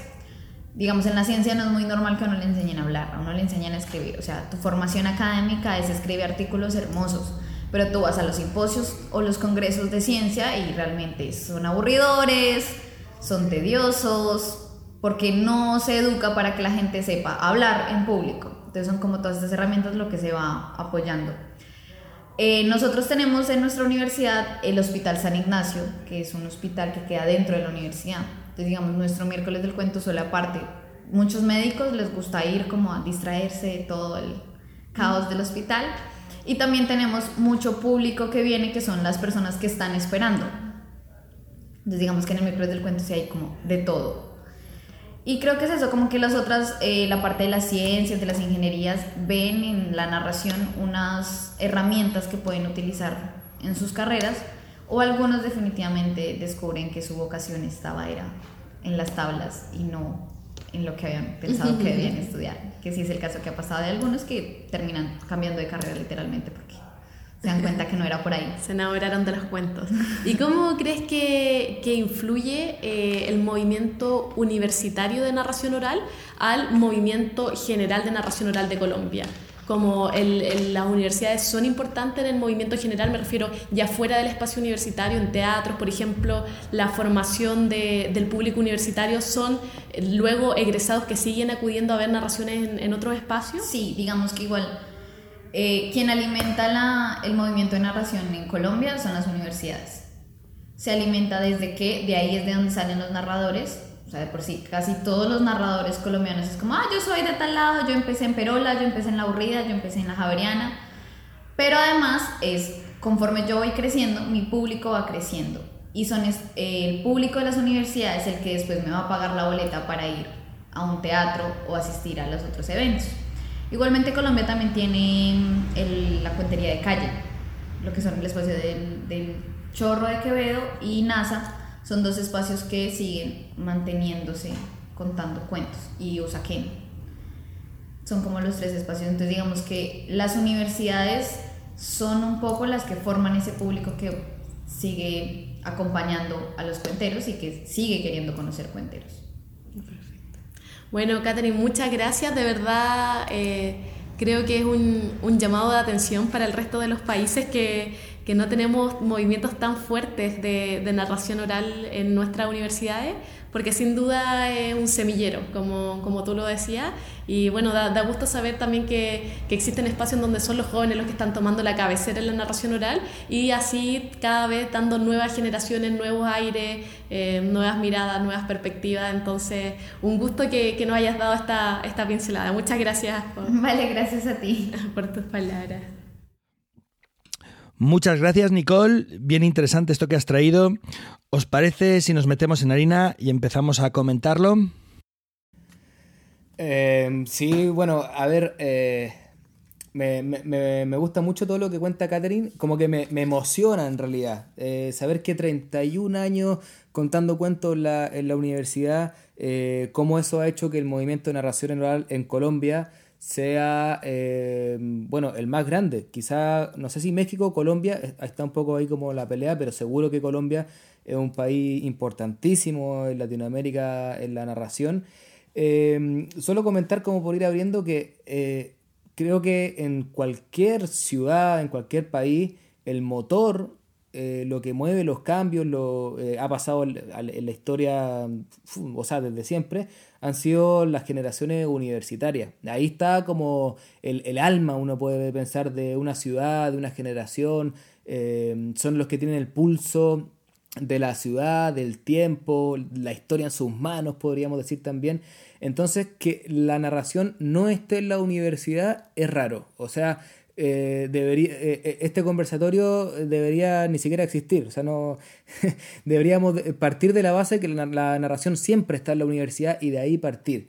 Eh, bueno, ya iremos comentando un poco más. En Chile ha habido algo, no demasiado, eh, pero, pero bueno, eso, que, que la, la universidad y la narración tendrían que estar siempre, siempre muy conectadas. Bueno, sí, sí, a mí me alucina bastante, la verdad. Es que eso, que haya un espacio en la universidad donde se pueda contar y que incluso se haya convertido en la cantera, ¿no? Eh, sobre todo porque además, y que la gente acuda, ¿no? Acuda a, a escuchar, sobre todo porque además eh, mis experiencias con el público universitario han sido bastante mm, flojitas, la verdad. Entonces, eso de que haya espacios en las universidades donde se cuenta, eh, que se cree cantera, que incluso haya eh, pues alguna especie de cátedra, entre comillas, que eso es una cosa que si tenéis más datos me gustaría que, que contaseis, ¿no? Y luego también me quedaría con, con la idea esta del cuento como eh, instrumento eh, para comunicar, ¿no?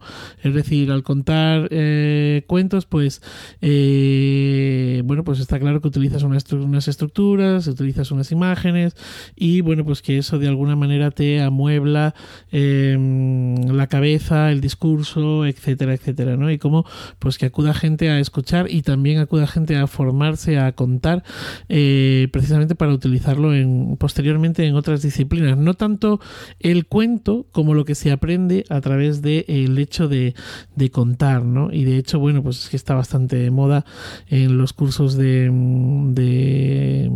directivos. El otro día tenía una conversación con un amigo que ha hecho un, un máster de dirección de estos de la leche eh, en la empresa en la que trabaja y precisamente tuvo una, una un área, una asignatura que era Storyteller and Storytelling. O sea que, que eso. A, mí, bueno, todo lo que decía Catherine también me, me, alucina porque me encanta el movimiento universitario de, de narración en Colombia eh, por distintas razones, pero eh, principalmente porque yo creo que el que exista narración oral en las universidades no solo es motor para el movimiento de la narración, sino que también es una herramienta para mantener la democracia.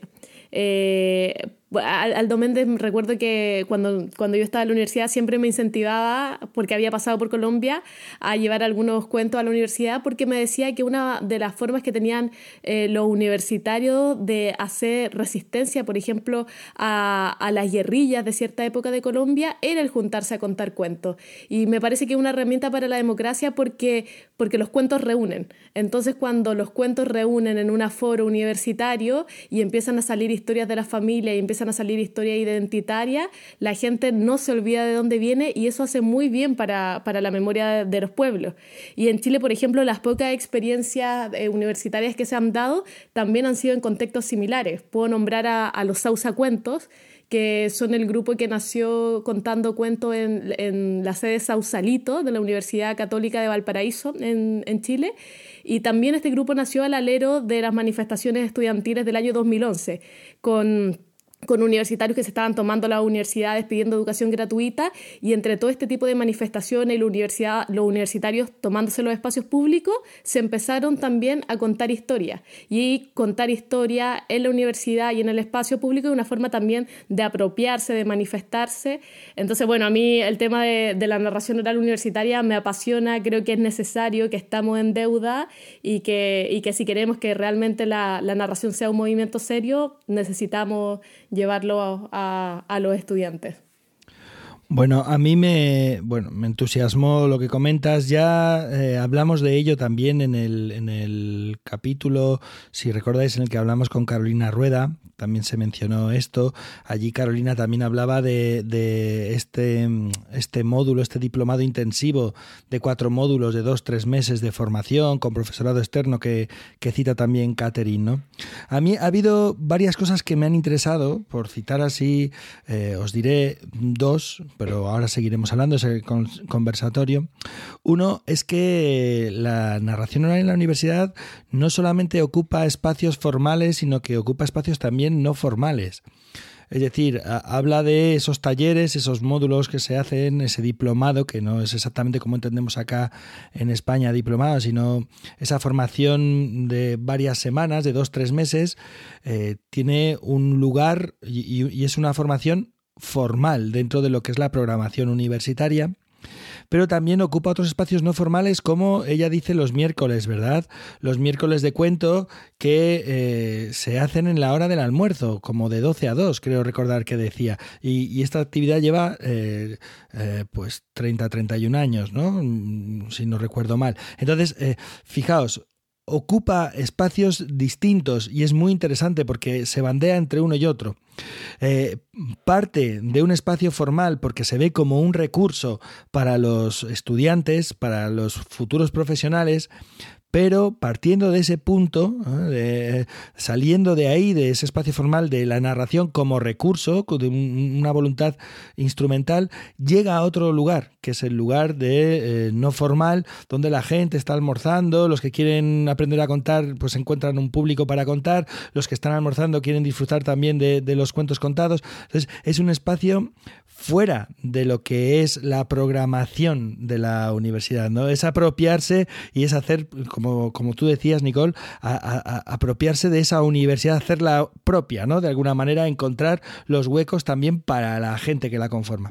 Y por otro lado, y ya os dejo que sigáis comentando, por otro lado, estamos hablando de que eh, la narración oral parte de la universidad, los narradores, estamos hablando, hay gente que incluso deja las carreras en las que eh, andaba eh, enfrascada porque finalmente deciden hacerse cuenteros o, terminan la universidad y acaban siendo cuenteros, pero también todo esto conforma un público, está creando un público, un público además universitario. Es decir, eh, como bien decías tú, Andrés, el, movimiento eh, universitario o la gente que ha pasado por la universidad es una gente que tiene eh, en general un- una conciencia, una formación, una, una posibilidad de transformación bien interesante. Bueno, pues este público hasta cierto punto que podríamos decir culto, eh, también es público de cuentos y también se forma en las universidades. Y esto me emociona especialmente porque una de las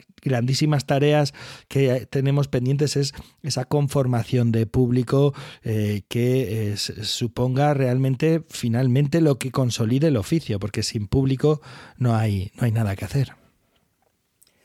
Sí, eh, bueno, estoy totalmente de acuerdo. O sea, eh, con, la, con lo que último que decías de la formación de público, eh, o sea, te- a- eh, deberíamos partir de ahí. O sea, tenemos los niños que somos pequeños que van a cuentos, un público más cautivo, decimos, pero el público universitario, un público que perfectamente se puede quedar como que para siempre. Eso sí, de lo que decías, Pep, a mí no me queda tan claro, no sé si me corrigen, eh, que haya partido desde lo formal. Eh, entiendo lo que dices de los dos espacios que se complementan, pero no me queda tan claro que haya partido desde lo formal y que haya eh, eh, tenido luego un espacio informal. Eh, no sé si es al revés. eh, en realidad no estoy seguro, ahora lo, lo comenta Nicolás si es que lo tiene más claro. Pero por ejemplo en México, otro colectivo, Agua de de jóvenes, están ocupando espacios informales en la universidad, la Universidad, claro, la Nacional Autónoma de México, eh, y entiendo que ya están empezando a ganar algunos lugares formales. Eh, pasó con Sausa Cuentos también, que hablaba Nicole de eso, ocupaban un espacio informal, eh, miércoles por medio, a las 7 de la tarde, cuando ya la gente se había ido, y se quedaban los estudiantes, profesores, a escuchar, y era hermoso porque se juntaban a veces eh, uh, no sé, 200 personas y tomaban un vino navegado. Y de ese espacio informal lograron en algún momento hacer, por ejemplo, un festival apoyado por la universidad, algunos talleres. No alcanzó a hacer algo como un diplomado, eh, pero, pero sí eh, llegó a tener como una, eh, una llegada un, un poco más formal, partiendo desde lo informal.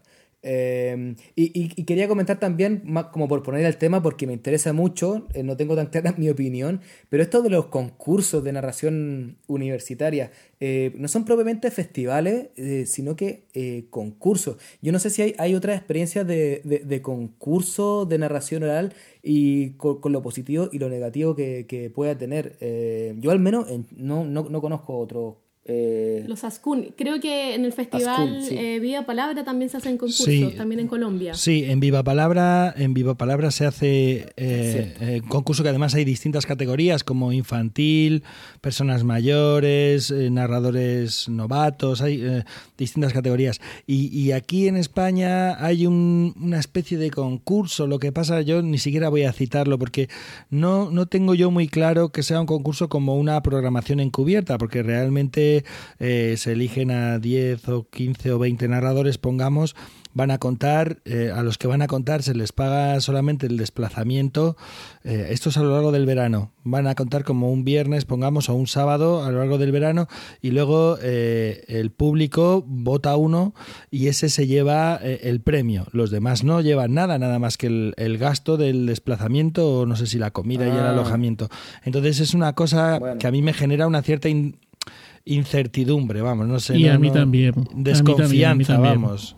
Parece más bien como voy a hacer una programación, pues pongamos un ejemplo, ¿no? Si el premio fueran 2.000 euros, en vez de gastarme 2.000 euros en cuatro narradores o en cinco o seis narradores, eh, pues eh, hago un concurso y eh, el que gane se lleva los 2.000 y los ocho que han venido, pues son ocho al fin y al cabo. ¿no? Contaron gratis. Bueno, es Eso más, es. más, es que, bueno, yo la última vez que leí las bases fue hace dos, tres años y lo que se lleva el que gana es el eh, hacer un espectáculo pagado con un caché normalito al año siguiente. Ah, Ah, o sea, ni siquiera un premio así. El premio es ese. O Bueno, era pues, ese. eh, Pues O sea que- antes, antes que yo recuerde era un importe metálico así, pero nada, una cosa que te ponías a echar cuentas y decías, hombre, esta gente está programando cuentos todo el verano. Claro que también, bueno, pues ya veríamos qué, qué gente es la que se presenta a ese juego, ¿no? Pero en el, caso del, del eh, Ascun, eh, em, yo me, pregunto, me gustaría preguntarle a, a, Caterine o, o alguien que, hubiera tenido la experiencia, eh, como si esto genera eh, un movimiento más sano o menos sano. Es una pregunta nomás, no, no lo tengo claro. Si, hay, más competencia, eso genera mejores narradores o al revés genera un movimiento más débil, porque no sé, siempre que hay un concurso trae cosas buenas y cosas malas y me, me, me, me llama la atención, aunque, o sea, eh, mm, digamos, público seguro que, que trae. Eh, al movimiento mismo, no, no, no sé, no me gustaría saberlo si es que tiene alguna experiencia o si Catherine te dijo, Nicole, algo de eso. No, específicamente no lo hablamos, pero sé que hay muchos narradores colombianos que, que escuchan el podcast y eh, le podemos pedir que, que, que nos manden sus comentarios, los que han vivido la experiencia de los concursos, porque también he sabido de, de, narradores que concursaron siendo más pequeños y para los niños el tema de los concursos también es a veces un poco traumático, entonces puede haber sí, que, que haya gente con mucho talento, pero que porque en un, en un concurso a los 12 años la gente, no sé, no, no claro. lo eligió, genera un trauma y nos perdimos algunos narradores buenos a futuro. Como un Masterchef de entonces, para que nos manden sus opiniones los narradores colombianos. Sí, sería muy interesante saber qué, qué se opina de esto, porque a lo mejor mejor algo muy positivo, no sé. Y, un concurso en el ámbito artístico que también que valoras la historia, cómo la cuenta, eh, cómo utiliza las luces, la escenografía, ¿sabes? O sea, hay como... Claro, la recepción del público. Claro, porque si lo que valoras, pongamos el ejemplo, es la recepción del público, pues a lo mejor la tendencia en ese caso es a contar cuentos que, eh, que la percepción de la recepción sea instantánea, es decir, de humor, la risa. Claro, más divertido. Ah, entonces, cuanta más risa, más percepción de, oh, este tío está triunfando y, y este gana. Claro, eh, en ese caso pasa, fíjate, pasaría, ¿no? Porque estoy, estoy tirando de un ejemplo, pero pasaría algo que precisamente está ocurriendo en Colombia, por lo que contaba Nico, eh, Carolina, y es Carolina. sí, y es el, el, la, la, llegada de los stand-up comedy que además están eh, estos monologuistas están entrando a saco en todos los espacios de cuento, o sea, los, los conteros levantaron estos espacios, mantuvieron, sostuvieron esto y eh, de pronto aparecen los los monologuistas y, y van ahí. Entonces, es, no sé si quizás fue por eso, no creo que tenga, o sea, era un ejemplo que te estaba que te estaba poniendo, pero que podría perfectamente haber sido de esa manera, ¿no? Bueno, Manuel, no sé si tienes algo más que comentarnos. No, estaba pensando con esto de los concursos, pero bueno, es, es otra. Se hace de otra manera, ¿no? No se llama concurso y creo que tiene otra. No sé si atreverme a decirlo, quizá otra seriedad, ¿no? Hay festivales de teatro, festivales de cine, de danza que tienen premios, ¿no? En diferentes eh, categorías y que se premia pues la, la iluminación o se premia actriz, actor principal.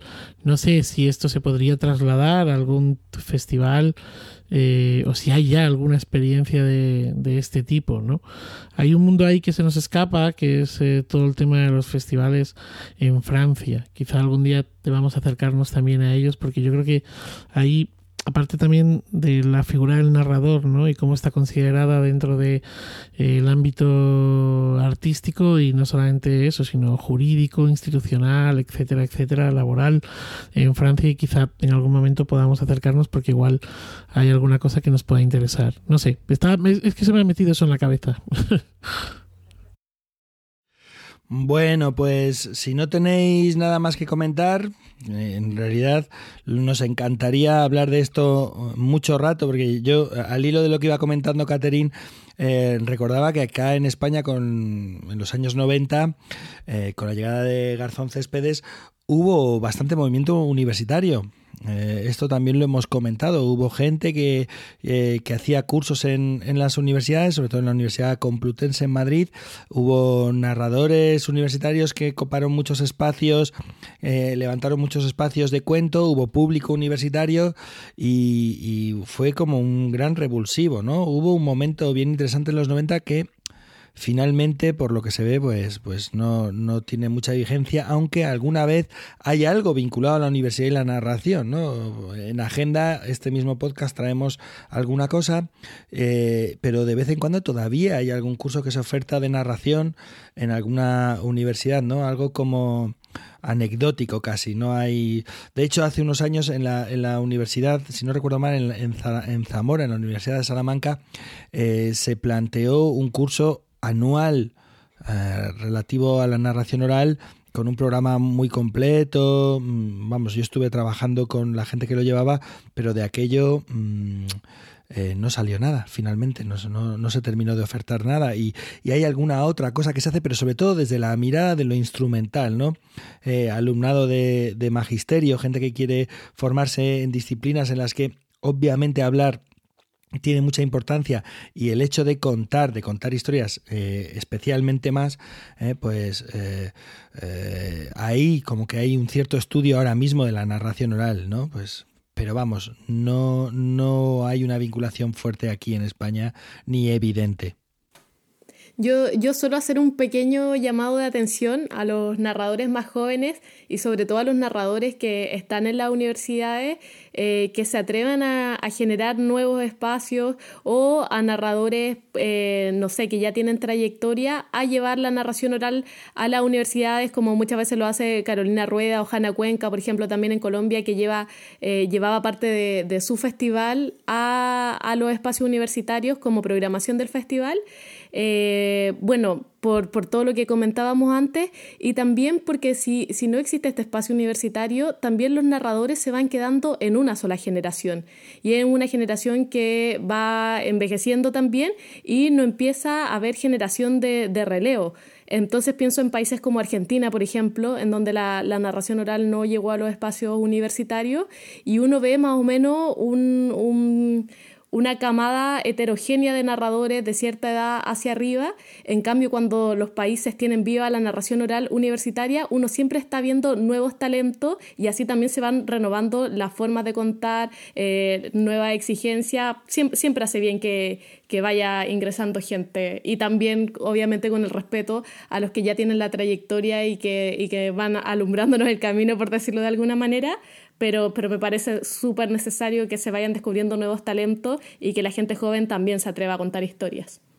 Sí, a mí me llama la atención que Nicole hace un llamado a los cuenteros jóvenes y siempre que al lugar donde vamos, ella es la más joven. Entonces, se, se, está haciendo un llamado a ella misma. Eh, no, eh, quería, eh, lo último es que yo quería comentar es que de lo que decía Pep, de esta convivencia entre espacios formales e informales en la universidad, en Colombia, por ejemplo, respecto a lo que decía Caterine, eh, que de alguna forma, eh, bueno, eh, coincido con Nicolás que llegar a esos espacios, pero que de alguna forma yo no tengo tan claro cómo llegar, porque eh, si tratamos de llegar por el lado formal, lo único que nos ha resultado nosotros al menos es entrar como en cursos electivos de expresión oral, donde en algunas partes se toca el tema de la narración y no han invitado tres o cuatro veces a dar una o dos clases sobre narración en el marco de un curso semestral, por ejemplo. O sea, es como lo máximo. Eh, y por otra parte, eh, como ya no somos universitarios, es difícil llegar a ir a ponerse en el patio a contar cuentos y a ver quién prende con lo que estoy haciendo. Eh, no sé, sería bueno que los amigos colombianos o, o- o de otros países nos, nos cuenten cómo lo están haciendo. Por eso yo nombraba, eh, recuerdo que Hanna Cuenca me contó que cuando ella programaba su festival, ellos dedicaban noches a que el festival, en vez de hacerse en el teatro, se hiciera en el aforo universitario. Ah, eso eso me parece una muy buena forma de los programadores de narración oral de poder acercarlo. Bueno, pues nada, eh, la- ahí queda la idea que lanza Nicole, eh, la narradora joven de- del podcast, para que quien quiera coger el guante y, y darle forma adelante. Nosotros encantados de echar una mano en todo lo que haga, lo que sea necesario para que este oficio se consolide y esta, esta bella arte pues llegue cuanta más gente, a cuanta más gente mejor. Y si os parece, vamos a continuar. Dejamos ya el conversatorio. Muchas gracias, Nicole. Ha sido bien interesante. Ahora vamos a continuar con la sección El cuento fuera de escena que ha preparado nuestro compañero Manuel, quien entrevistó al narrador, ilustrador, escritor y amigo Nono Granero, con quien habló sobre un tema también mm, eh, que tiene mucha enjundia, ¿no? Y, y del que se habla poco entre cuentistas, creo. ¿eh? El tema es el siguiente: cómo hacer un cartel para nuestros espectáculos de narración.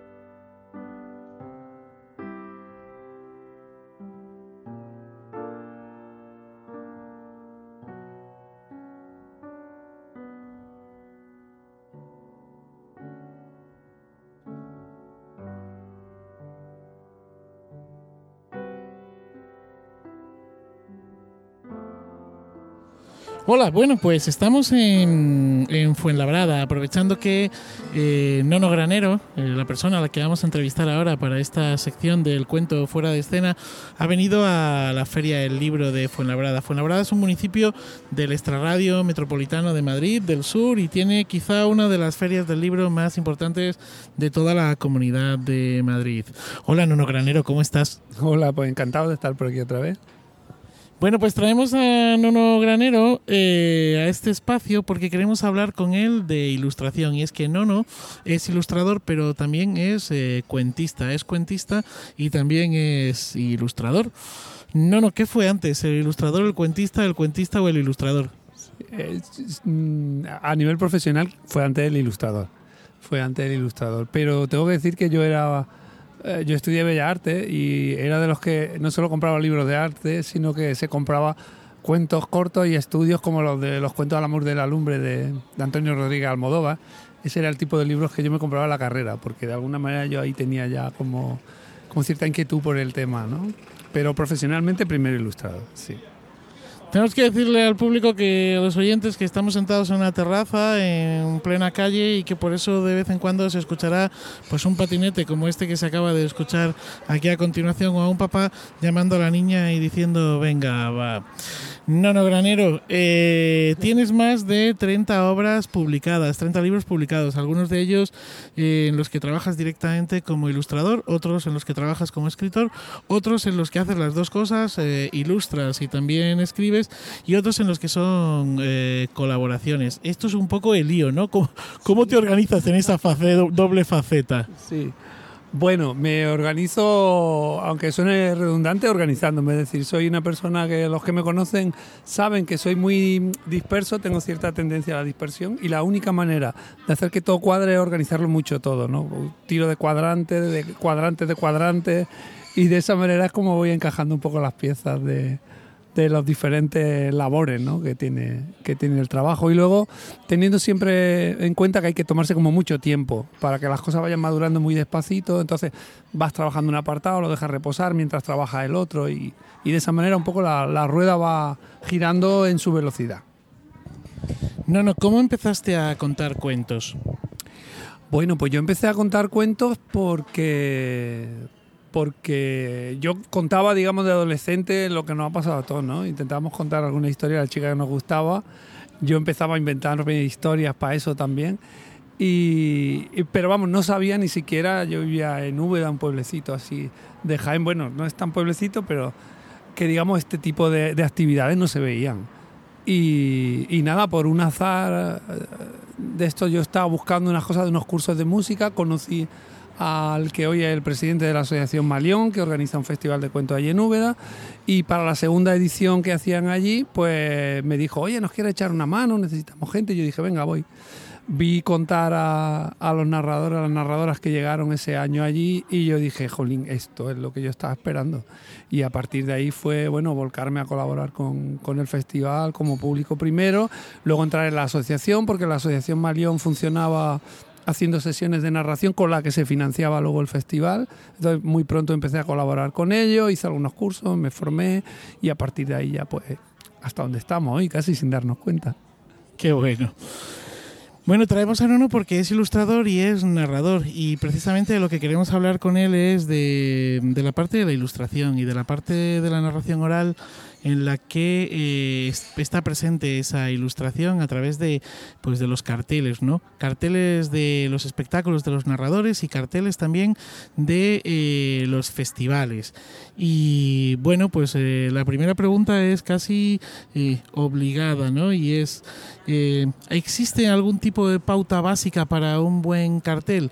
Eh, ¿Hay errores típicos que se pueden ocurrir o que pueden ocurrir cuando se hace un cartel no SIC? O sea, si tú tienes que hacer ahora mismo un cartel de un espectáculo tuyo o de un espectáculo mío, ¿qué harías? Bueno, hay, cuestiones que son un poco básicas. De todas maneras, cada diseñador o cada ilustrador, porque en puridad lo- los carteles lo hacen los, lo- esto, los, diseñadores, los diseñadores gráficos. Aunque es cierto que la, por la temática de, de cuentos eh, es muy frecuente que, seamos los ilustradores los que de pronto aparecemos ahí en, eh, a la hora de fabricar esos carteles, ¿no? Pero, pero bueno, la regla, digamos, de oro para cualquier cartel es siempre la misma, ¿no? Que la información que te quiera ofrecer, pues esté clara. Eh, partiendo de ahí, cada, cada diseñador o cada ilustrador te va, te va a decir que le gusta más hacer de un modo o de otro, ¿no? Eh, en mi caso concreto, a mí los carteles que me gustan, yo digo siempre, bueno, la primera, la primera cosa que les pido es que me den ganas de arrancarlo y llevármelo a mi casa, que sé que no es lo suyo, porque claro, si el cartel es así de bueno, luego no lo ve nadie porque despierta el deseo, ¿no? Pero cuando yo era adolescente me acuerdo de llevarme pósters de películas, de, entonces se ponían por las paredes, cuando algún póster me gustaba mucho. Y yo creo que eso es lo primero que yo me, pido a mí como autor cuando hago un cartel, ¿no? El que yo sienta el deseo de llevármelo para casa. Lo segundo que le suelo pedir a un cartel es que tenga dos distancias, como yo digo. Es decir, que sea un cartel que se vea bien de lejos, que de lejos ya se pueda intuir o se pueda leer o te pueda intrigar la imagen que te propone o el texto o lo que sea. Y que luego cuando te acerques, eh, esa intriga o esa llamada todavía se complete con, con más información. Entonces a mí me gusta que tenga esa, esas dos distancias. Hay carteles que son muy sintéticos, se ven muy bien de lejos, pero una vez que te acercas ya no tienen más. Y al revés, carteles que tienen mucho cuando te acercas, pero que de lejos son confusos. ¿no? Entonces a mí me gusta un poco pedirle esas dos distancias. Y luego, pues como te decía, que la información esté clara. ¿no? Eh, en el caso de, espectáculos de narración, por ejemplo, a mí me parece que es fundamental eh, explicitar que son espectáculos de narración oral. Porque la narración oral es un tipo de espectáculo muy particular. Eh, y, y, creo que conviene, conviene dejarlo claro ya desde el inicio, ¿no? desde, desde que tú ves fuera del local al que vas a ir eh, el cartel y dices, ah, bueno, va, va, a ser de esto. ¿no? Aparte, luego ya otras consideraciones sobre el clima o el, o el cómo proponerlo, ¿no? el cómo asociarlo. Pero yo creo que eso es fundamental. Sí, hablabas antes de los carteles de cine y ahora con esto último que estás diciendo se me ocurre que, eh, bueno, el cine tiene sus carteles, el teatro tiene sus carteles. ¿Qué pasa con los carteles de la narración oral? Sí, pues, pues pasa que, que en realidad no son, no son demasiado frecuentes. Eh, por lo menos la experiencia que yo tengo son contaditas las personas que, que preparan carteles para la narración oral. ¿Por qué? Pues probablemente porque a menudo la, las sesiones de narración oral tienen o bien circuitos muy determinados en bibliotecas o en coles o en cosas donde, donde digamos la convocatoria a veces ya está hecha, es muy interna, muy en clave interna, y de alguna manera se siente que no existe la necesidad de, de hacer esa llamada que tiene que hacer el cartel, ¿no? Al fin y al cabo un cartel no hace más que eso, que llamar a la gente a interesarse por algo. Entonces quizá por eso en el mundillo de la narración oral no se prodigue demasiado la, realización de, de carteles a nivel de espectáculo. Sí que es cierto que existen en cuanto hablamos de festivales o de este otro tipo de manifestaciones que sí que son como más abiertas, que quieren convocar al público de una manera diferente. Eso sería un poco el, la clave de por qué no hay demasiado, demasiados carteles. Imagínate que mm, desde Legolas, eh, Carmen y yo decidimos que a partir de ahora vamos a tener carteles. Bueno, nosotros tenemos algunos, pero, pero bueno, imaginémonos que no tuviésemos ninguno. Y vamos a empezar a tener carteles. Eh, aparte de esa recomendación que has hecho al principio, ¿crees que deberíamos optar por un único ilustrador y un único diseñador gráfico que le dé eh, de alguna manera una un visión o un único estilo a todos eh, los carteles de los diferentes espectáculos o crees que eh, cada espectáculo tiene necesita de un ilustrador igual que cada cuento necesita de una voz no sé Sí, yo creo que cada, cada, si hablamos de espectáculos, cada espectáculo tiene un tono y normalmente por eso se hacen espectáculos diferentes. Eh, la gavilla de relatos que uno elige o el cómo los estructura o de recursos o elementos que utiliza en la narración, incluso la edad a la que uno dedica el, el espectáculo, la edad, la edad ideal, obviamente marcan unas pautas y crean un clima que para mí piden que plásticamente también las soluciones sean completamente diferentes. Eh, hay eh, ilustradores o hay diseñadores gráficos que no van a tener ningún problema en entender que cada espectáculo requiere de un tono y se van a aplicar en, buscar ese tono diferente, ¿no? Eh, te cuento un, ejemplo muy concreto de, de precisamente del festival de, de, cuentos que se hace en Úbeda, que este año cumple, cumple los 20. Al principio ese festival empezó con, bueno, el cartelito era un dibujo de Inés Vilpi en una fotocopia, porque no había presupuesto tampoco ni para ir a imprenta ni nada. Los dos siguientes años eh, se pensó hacer una especie de, de mascota, de personaje que fuera el que de alguna manera representara el festival. Y, y, además coincidió con que se instauró dentro del festival una costumbre, que es que el festival siempre se abre con la narración de una leyenda local. Siempre, todos los años. Cada año lo lleva a cabo un narrador, una narradora diferente, pero siempre se abre el festival con la misma historia. ¿Eso en qué ha derivado? En que los carteles a lo largo de todos estos años siempre han tenido el mismo motivo. O siempre se ha jugado alrededor, bien de la especie de mascota esta, de personaje, o, bien del personaje protagonista de la leyenda, que se llama la tía Tragantía, que es una especie de lamia, ¿no? Este personaje mítico que es mitad mujer, mitad serpiente.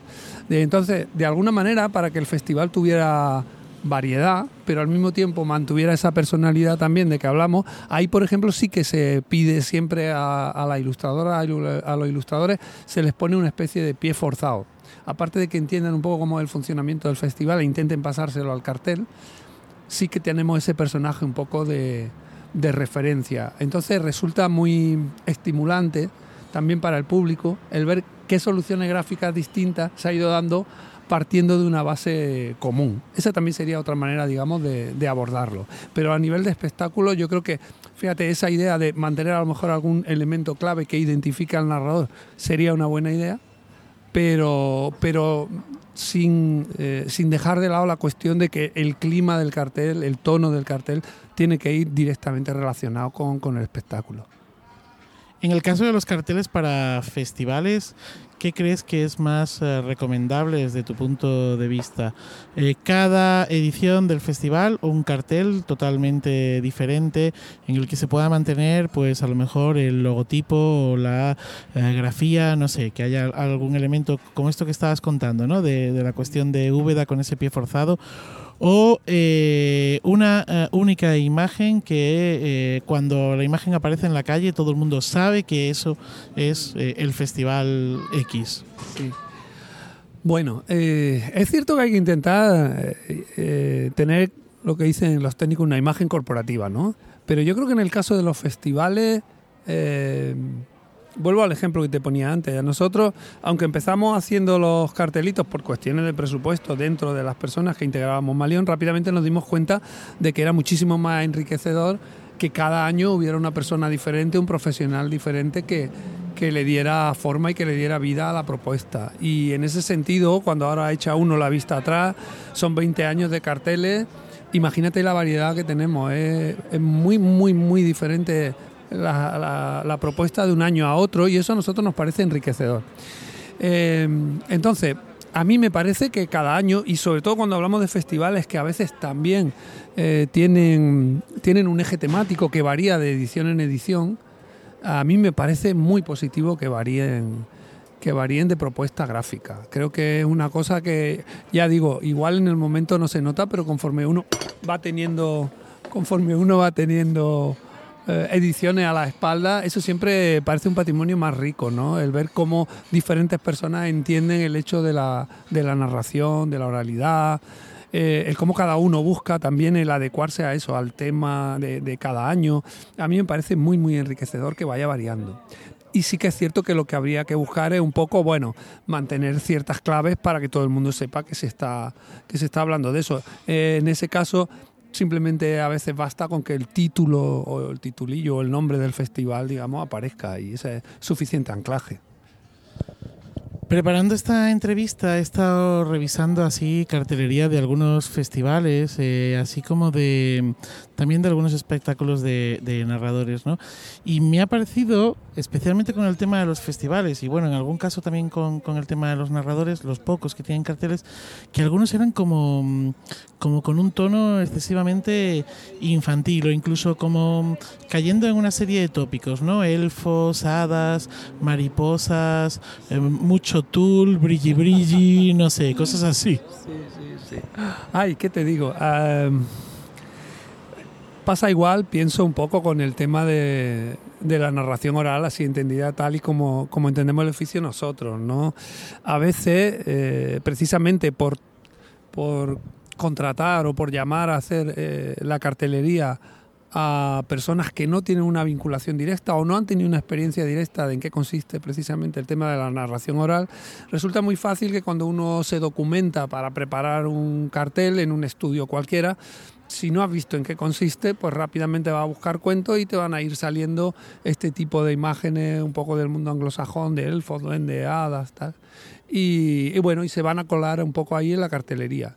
Eh, pasa por no hacer un briefing, que es como se dice técnicamente, es decir, no preparar exhaustivamente un dossier, por no comunicar bien a veces a la empresa de diseño, al diseñador, a la diseñadora que te va a hacer el cartel, qué es lo que tú exactamente quieres transmitir con, con tu festival o, o- o en dónde pones un poco el acento.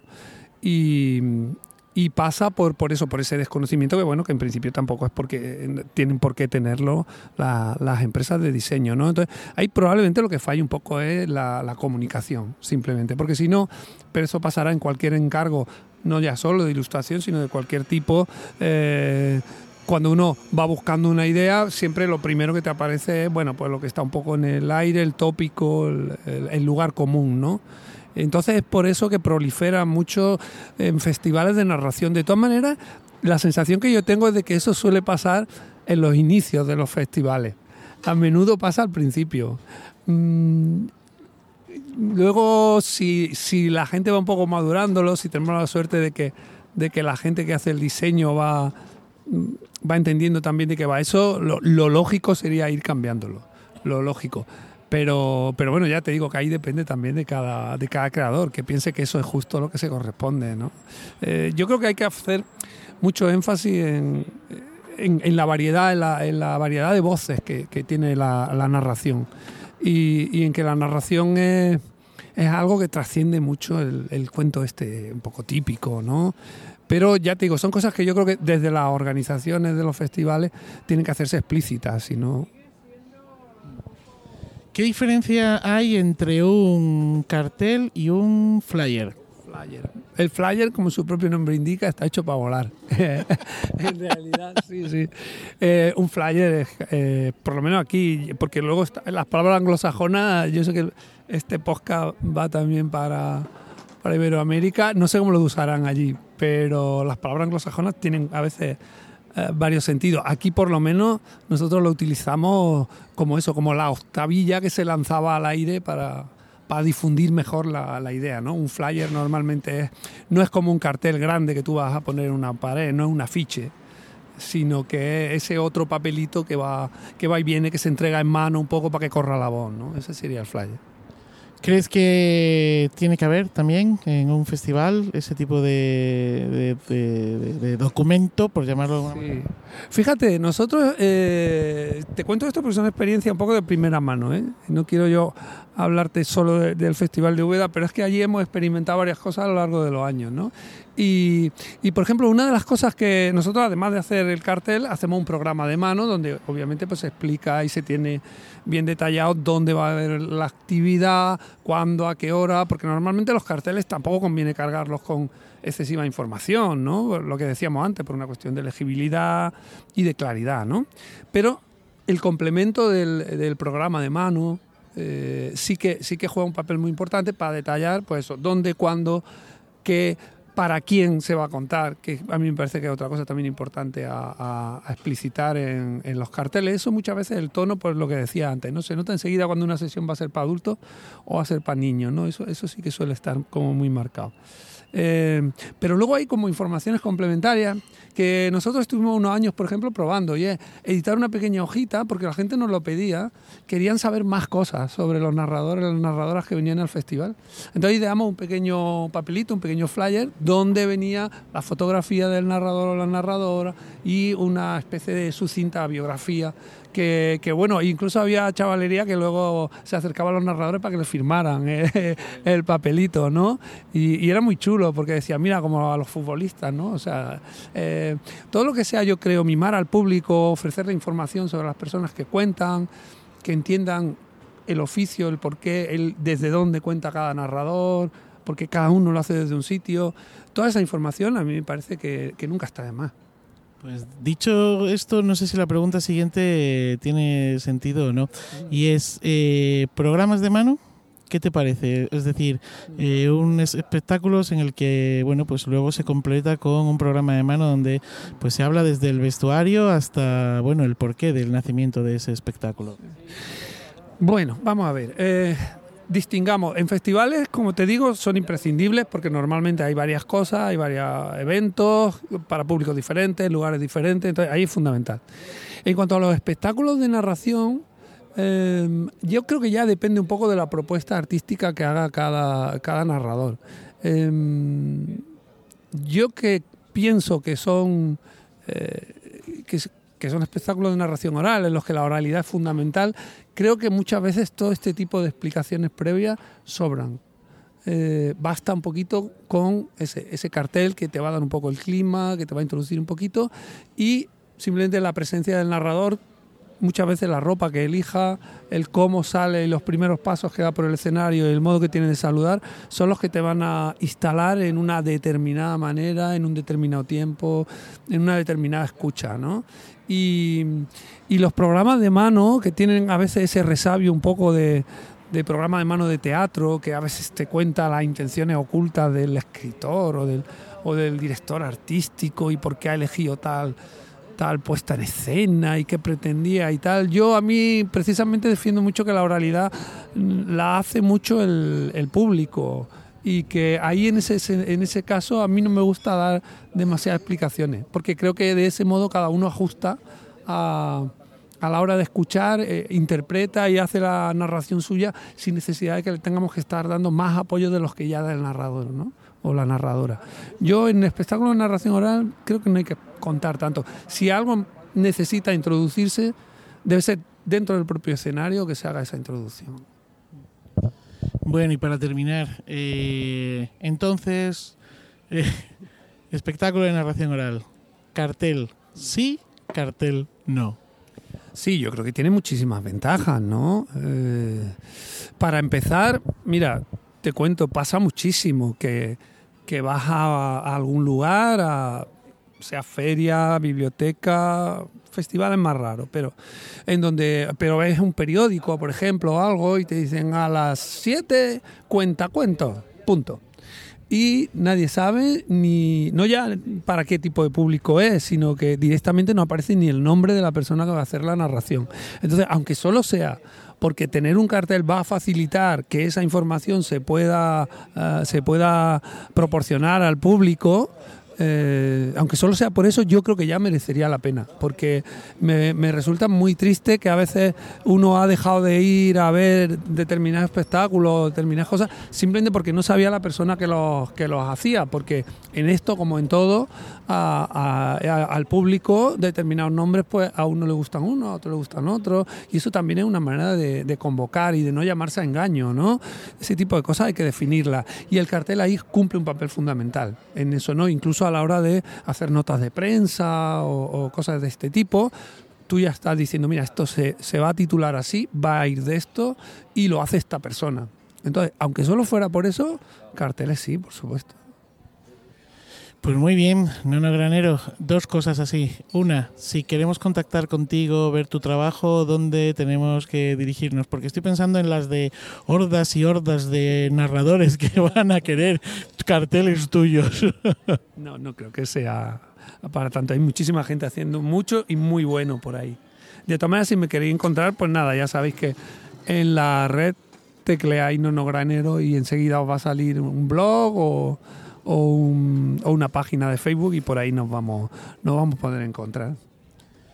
¿Y qué más? ¿Alguna cosa más nos quieres decir así a modo de despedida? Bueno, pues insistir quizá en una cosita que igual no, no, no he dicho demasiado porque estamos pendientes de toda esta parte técnica y es que a mí me parece que el, el matrimonio entre narración e ilustración eh, un matrimonio bien avenido y muy fructífero que, que a veces tienen muchos puntos en común y que resulta muy enriquecedor para ambas partes. De manera que, que yo creo que esta, estas relaciones tenemos que seguir fomentándolas, porque a mí me gusta mucho la experiencia de arte global. ¿no? Cuando me preguntaba al principio qué fue primero, aunque uno tenga que decir que ha ido a nivel profesional antes, pero a nivel de espectador uno ha llevado todo a la vez. A mí me gusta el arte cuanto más completo mejor, que se escuche, que se sienta, que se vea, que se paladee, que se olfatee, eh, que tenga música, que tenga. En ese sentido, creo que, que, que, unir ilustración y narración es muy buena idea. Claro, pero es que estás partiendo de un presupuesto que es el arte. Claro, es que la narración, es que la narración oral es un arte también, claro. Pues muchísimas gracias, un placer haber hablado contigo y no sabemos muy bien lo que os habrá llegado de todos los ruidos externos, porque hemos tenido absolutamente de todo. Un abrazo, Nono Granero, hasta otra. Un abrazo, Manuel, un placer. Bueno, Manuel, pues muchas gracias por esta entrevista, Nono, que nos permite iniciar nuestro bueno, nuestro ratito de conversación a partir del cuento fuera de escena, porque es que tenemos al final casi cada sección se nos ha convertido en un conversatorio. ¿Qué os gustaría, qué os gustaría decir, comentar, apuntar sobre esto? Yo ya, ya, pido disculpas, ¿eh? ya pido disculpas porque es que al final, bueno, supongo que os pasa también al, al, resto, ¿no? Estás enfrascado en la conversación y es tan interesante que no sabes dónde cortar ni cómo cortar. Ah, lo dices porque dura casi 25 minutos. Sí, sí, sí, claro. Mejor, hombre, cuanto más largo, mejor. Si nos encantan los podcasts largos, ya lo sabéis. Y el que, el que no quiera escuchar. A ver, no los escuchéis el tirón, se escucha un ratito, un bloque, luego se sigue más adelante. Claro, así se estiran más. No sé, a mí me da más gustito. Bueno, si hay alguien que, no, que le incomode eso, pues le pedimos disculpas. Ahora, venga, Manuel, cuéntanos bueno, qué quieres pues... comentar. Yo quiero comentar, eh, por un lado, la idea esta de que Nono Granero viene del mundo de las, de las bellas artes y que eso, pues al final acaba eh, manando, apareciendo en, en, todo lo que hace, ¿no? Y, y, acaba apareciendo también en las explicaciones que él nos da o cómo él eh, piensa que se puede afrontar este, esta cuestión de los carteles de espectáculos o los carteles de, de los festivales, ¿no? Eh, eh, él habla de que normalmente todo el tema de eh, la cartelería es algo que va vinculado más a los diseñadores gráficos, ¿no? Sin embargo, eh, bueno, un buen número, un buen número, por no decir casi la mayoría, quizá de los carteles, y pienso por ejemplo los que tenemos nosotros desde Legolas, están hechos por, por ilustradores, muchos de, de ellos, más que por diseñadores gráficos, ¿no? Y luego esa idea también de pedir la, la información, ¿no? O, o a la hora de a la hora de solicitar el cartel dar toda esa toda esa información eh, sobre el espectáculo no y bueno pues huir también de, de, esas fórmulas no que a mí me espantan. Yo creo que un cartel es algo que dice mucho dice mucho de del espectáculo. Y hoy por hoy hay algunas veces que ves los carteles de, de algunos espectáculos y dices pues igual es bueno pero de entrada así con el cartel pues que a mí no me llama nada la atención no no sé qué qué os parece Bueno, yo primero agradecer todos los consejos que daba Nono eh, para hacer un buen cartel, pero más que hablar de los buenos carteles, yo quiero aprovechar el espacio para hablar de los malos carteles, lo que, lo que decía recién Manuel. Es que, de verdad, tenemos que ser sinceros que los malos carteles nos hacen mal a todo el colectivo de narradores. Entonces creo que ahí como narradores nos falta un poco de de autocrítica, de criterio estético, no sé desde dónde se puede abordar, pero si uno no tiene talento artístico no puede hacer sus carteles porque un cartel hecho en Paint con fo fotos superpuestas en realidad no hace mal como colectivo porque se ve un trabajo muy poco serio, entonces cuando alguien ve en Facebook un cartel malo, dice como, ah, la narración oral es eso, como un arte menor mal hecho. Entonces, Correcto. para poner un poquito de seriedad en, lo, en, los carteles. Un arte menor mal hecho. Bueno, eh, eh, yo... Eh, bueno, en realidad me parece que no nos lo deja bastante claro, eh, así que demasiado que comentar, no, más que eh, eh, insistir, por ejemplo, en el tema de los tópicos, además de, lo, de los malos carteles, que algunos carteles incluso puede que no sean malos, pero la idea siempre de lo mismo, como, bueno, narración oral. Y entonces eh, hay una imagen que si uno pone Google narración oral le va a salir la primera, que es como una especie como de, de grupo, hay alguien que está contando un cuento como un joven con pelo largo al parecer, es como una sombra, bueno, que está todo como en negro, hay alguien, alguien se va acordar de lo que estoy diciendo, pero que se ve en muchísimos carteles, como que si uno pone narración oral o cómo hacer un cartel, le va a salir de esa. Y, y es como, o sea, ocupaste la primera imagen que salió en, en Google, o sea, como que eh, entonces, esto me hace eh, recordar a, un, un, término que, que, bueno, que yo se lo escuché a Pep, lo hemos hablado alguna vez en este podcast, del repertorio global. O sea, que los cuentos que contamos, eh, eh, cada uno tiene su repertorio, pero que si repite los mismos cuentos que todos cuentan, eso afecta como al repertorio global de cuentos. Bueno, por decirlo así de forma breve. Eh, y entonces que también habría como un repertorio global de motivos en términos eh, de, de, imagen y que no podemos estar ocupando siempre los mismos. O sea, la narración oral es verdad que es simple, es alguien contando y no es mucho más que eso en términos como de lo que se ve. Pero eh, bueno, que, se puede ser mucho más eh, creativo y, para eso tal, también eh, tratar, si es que vamos a hacer un cartel, a lo mejor de contratar a alguien que sepa y no, como decía Nicole, tratar de hacerlo nosotros si es que no sabemos. Si es que sabemos, sí. Sí, pero además, eh, ya no solamente que sepa, sino que además sepa de narración eh, oral. Es que esto a mí me parece fundamental. Luego, si queréis, os cuento una anécdota. Bueno, yo, eh, por seguir con el tema de los carteles antes de las anécdotas, os diré que para mí forma parte fundamental del proceso de profesionalización. Es decir, igual que es imprescindible tener una web digna, decente, como o sea, esta gente que se pone, se hace una web con Wix de esto, eh, este formato gratuito, con publicidad, de esta manera, ¿no? Eh, esto no es profesional. Tú imagínate entrar a, yo qué sé, ¿no? Pues, pues una marca de bebida y que en la web tenga publicidad de no sé qué o que sea un, un, dominio Wix gratuito, tal, no sé cuántos, ¿no? O sea, una cosa es que tú seas una asociación, un grupo de amigos que quieras hacer, pero tú, usted quiere vivir de esto, usted tiene que invertir en esto, usted tiene que eh, tener un informático que le haga una página web en el que esté toda la información bien clara, todo accesible, que si usted tiene un ataque informático, pues esto eh, se solucione en dos minutos, ¿no? O sea, pues exactamente igual con los carteles, porque como de, decía eh, no, no, los carteles hacen una llamada, son una invitación a asistir. O sea, eh, yo tengo, eh, no sé cuántos espectáculos tengo ahora mismo vivos, pero todos los espectáculos tengo carteles de profesionales, todos.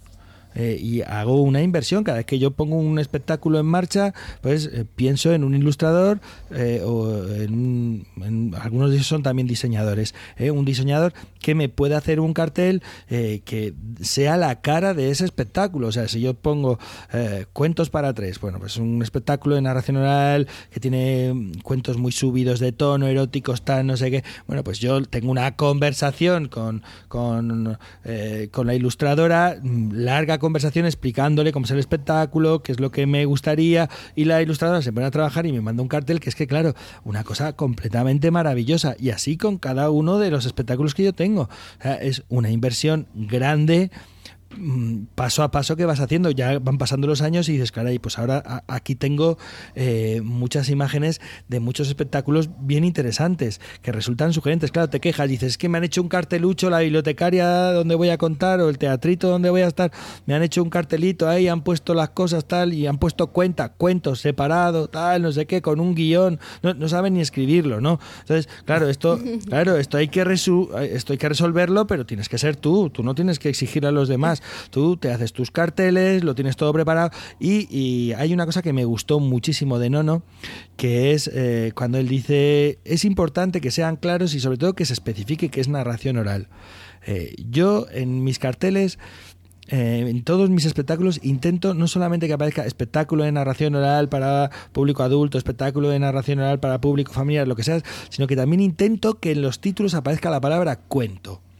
Porque eh, yo entiendo que para mucha gente eh, un problema grande por el que los narradores no entramos en los teatros en muchos lugares es porque son cuentos, bueno, los cuentos, ¿no? Bueno, yo quiero reivindicar el cuento, igual que hicieron los payasos que reivindicaron la palabra payaso y consiguieron que esa palabra que estaba tan connotada negativamente, pues de, de alguna manera se viera de otra forma ahora, ¿no?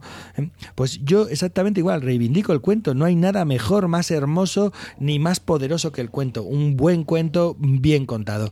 Yo lo reivindico. Entonces en mis espectáculos, pues eso, cuentos para tres o suma de cuentos, que es eh, el cartel, eh, el cartel lo hizo Nono precisamente y es maravilloso porque le estaba escuchando cuando dice esto de que tenga dos distancias y digo, macho, es que es verdad cómo trabaja, es, es espectacular cómo lo hace, ¿no?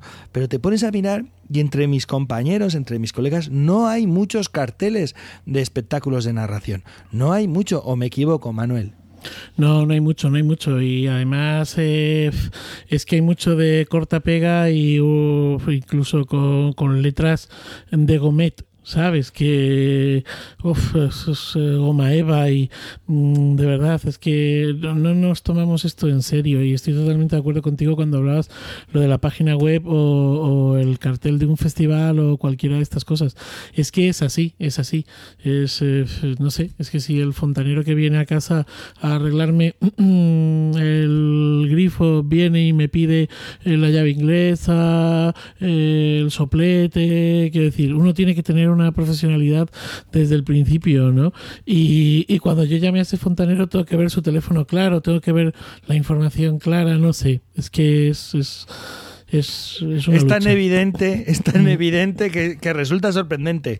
Sí. Yo, yo solo poniéndome de abogado del diablo, eh, llevándole un poco más la realidad latinoamericana, yo entiendo que existen muchos narradores que, que por, eh, por temas económicos quizás no le alcanza el dinero eh, para rentabilizar lo que ganan en una función con pagarle a un ilustrador para que haga el cartel yo eso lo entiendo perfectamente, que no todos tenemos eh, las condiciones materiales para poder pagarle a un ilustrador, pero en ese caso yo creo que ahí hay que eh, también ver el criterio estético de, cada uno, preguntarle a amigos, eh, preguntarle a personas con honestidad qué opinan de algo que uno creó, y si uno no sabe de diseño, no sabe ocupar por último algunas aplicaciones básicas, quizás es mejor subir una buena fotografía de uno o algo muy sencillo con algunas letras, pero yo creo que lo que está sobre todo mal es hacer algo mal hecho o como de mal gusto estético, porque eso espanta a la gente. Y no solo espanta a la gente de tu espectáculo, sino de todos los espectáculos, porque lo que decía, se baja la calidad. Bueno, pero... Eh, sería maravilloso, sí, que todos contáramos con el presupuesto de, No, de pagar a no, ilustradores. No, no, no, eh, Nicole, yo discrepo porque yo llevo 25 años. Yo cuando empecé mis carteles pues intentaban ser dignos, pero muy baratos. ¿Entiendes? O sea, el primer cartel que yo tengo de un espectáculo de narración lo hizo el primo de mi mujer. Eh, que, ah, yo manejo tal, no sé qué, me hizo unas fotos, preparó tal, hizo, hizo lo que pudo, ¿no? Y entonces yo me di cuenta que el cartel era importante, era necesario. Y cuando habían pasado ya unos años y yo ya empezaba a, darme cuenta de que esto era, no era que, ah, me voy a contar unos cuentos, no, es que esto era mi oficio, yo estaba pagando mis impuestos con ello. Yo, entonces ahí dije, a ver, ¿a qué tengo yo que dedicar eh, parte de, de mis ingresos? Parte de mis ingresos los tengo que dedicar, pues eso, página web, información, eh, cartelería, estas cosas hay que hacerlo. Eh, cuando te profesionalizas, yo no digo que todo el mundo tenga que ponerse, pero claro que se puede. Pues si haces un cartel o un cartel de un espectáculo cada año, cada dos años, ¿cómo no vas a poder? O sea, no puedes decir, no, no todo el mundo tiene dinero para contratar a un ilustrador. Entonces, claro, estamos en las mismas. No todo el mundo tiene dinero para contratar a un narrador, que venga un amigo, un socio, un, un compañero, un profesor jubilado, que venga un... ent- ¿Entiendes? Claro que se tiene que poder. Tenemos que luchar porque se pueda.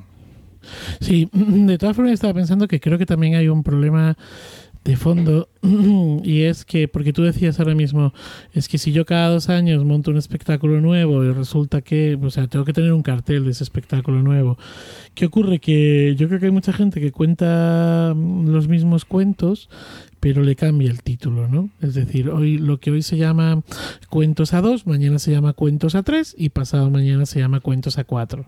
Ha cambiado un cuento, dos cuentos o tres cuentos y poco más, ¿no? Entonces eso le supondría una inversión de la leche porque se encuentra con que, tiene que hacer un mogollón de carteles, ¿no? Cuando lo que hay de fondo, es decir, el cartel sí, muy bueno, genial, eh, espectacular, me he gastado una pasta, pero el repertorio no lo he renovado porque estoy haciendo trampa, ¿no? No, pero mira, pero escucha, perdona que, que vuelva a meter cuchara, pero eh, eh, mira, yo tengo espectáculos cerrados y sesiones abiertas. Yo tengo sesiones como Claro. la- eh, de mi mochila traigo palabras que tiene 30, 35 cuentos aproximadamente y a veces quito cuentos y meto otros y, es un espectáculo con el que yo llevo muchos años, contando muchos años y se- seguramente si lo oíste hace mm, cinco años y lo oyes ahora, pues hay algún cuento que esté desde entonces, pero haya algunos que no. Y no, no me parece mal. Quiero decir, yo en la información pongo eh, sesión abierta para que quien quiera programar o quien quiera, eh, pues sabe incluso que yo puedo haber ido a, ese sitio a contar eso y volver al mes siguiente y con el mismo espectáculo contar otras cosas. ¿Vale? Eso es una sesión abierta. O sea, un mismo cartel te puede servir para eso. Pero un espectáculo cerrado, que también los tengo, si yo contrato ese espectáculo que tiene esa imagen también, o sea, no, no, no, no importa que sea una sesión abierta o un espectáculo cerrado, lo que importa es que la imagen que tú muestres sea de calidad. O sobre todo, como dice Nicole, lo que importa es que no sea horrible. Claro, pero, pero es que yo no estoy hablando de eso. Yo lo que estoy diciendo es que en una sesión, o sea, si hay una- a nosotros nos pasa lo mismo en Legolas, tenemos sesiones eh, abiertas eh, y entonces, bueno, pues vamos cambiando, vamos cambiando los cuentos y demás. Y por eso, mm, si entras en la web, te encuentras con que hay un espectáculo que a lo mejor tiene 6, 7 años de, mm, de duración y el cartel está ahí y demás.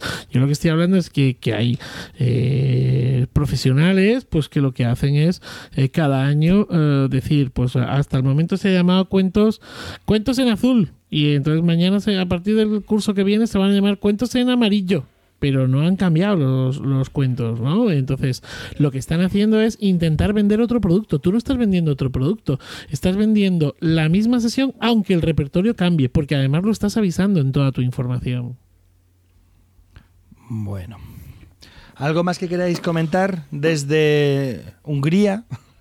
Eh, yo lo, lo último es que, eh, ya, eh, si ya da el caso que no tengo cartel, eh, que mandé mi información y que la biblioteca, la feria del libro, lo que sea, hizo el cartel, o sea, si, si es que ya pasé y no lo hice y ya lo hicieron los demás, al menos deberíamos ser conscientes todos de que si veo que me mandan un cartel y está mal hecho, porque están malas palabras, porque dice cuenta cuentos, eh, o porque, sobre todo, porque no pone quién va a contar, eh, ya es como lo mínimo eh, escribir de vuelta y decir, oye, perdona, no sale mi nombre y yo necesito que salga mi nombre porque se tiene que saber quién va a contar. Oye, perdona, está mal escrita esta palabra. O eh, yo eh, no te mandé foto, pero pusiste una de un payaso y yo no soy un payaso, por decir algo. Eh, porque, bueno, eh, sé que en España también pasa y sé que en muchos países pasa porque hace poco ocurrió en una feria del libro en Chile, yo lo comenté y me llegaron comentarios de toda parte del mundo diciendo que pasaba lo mismo.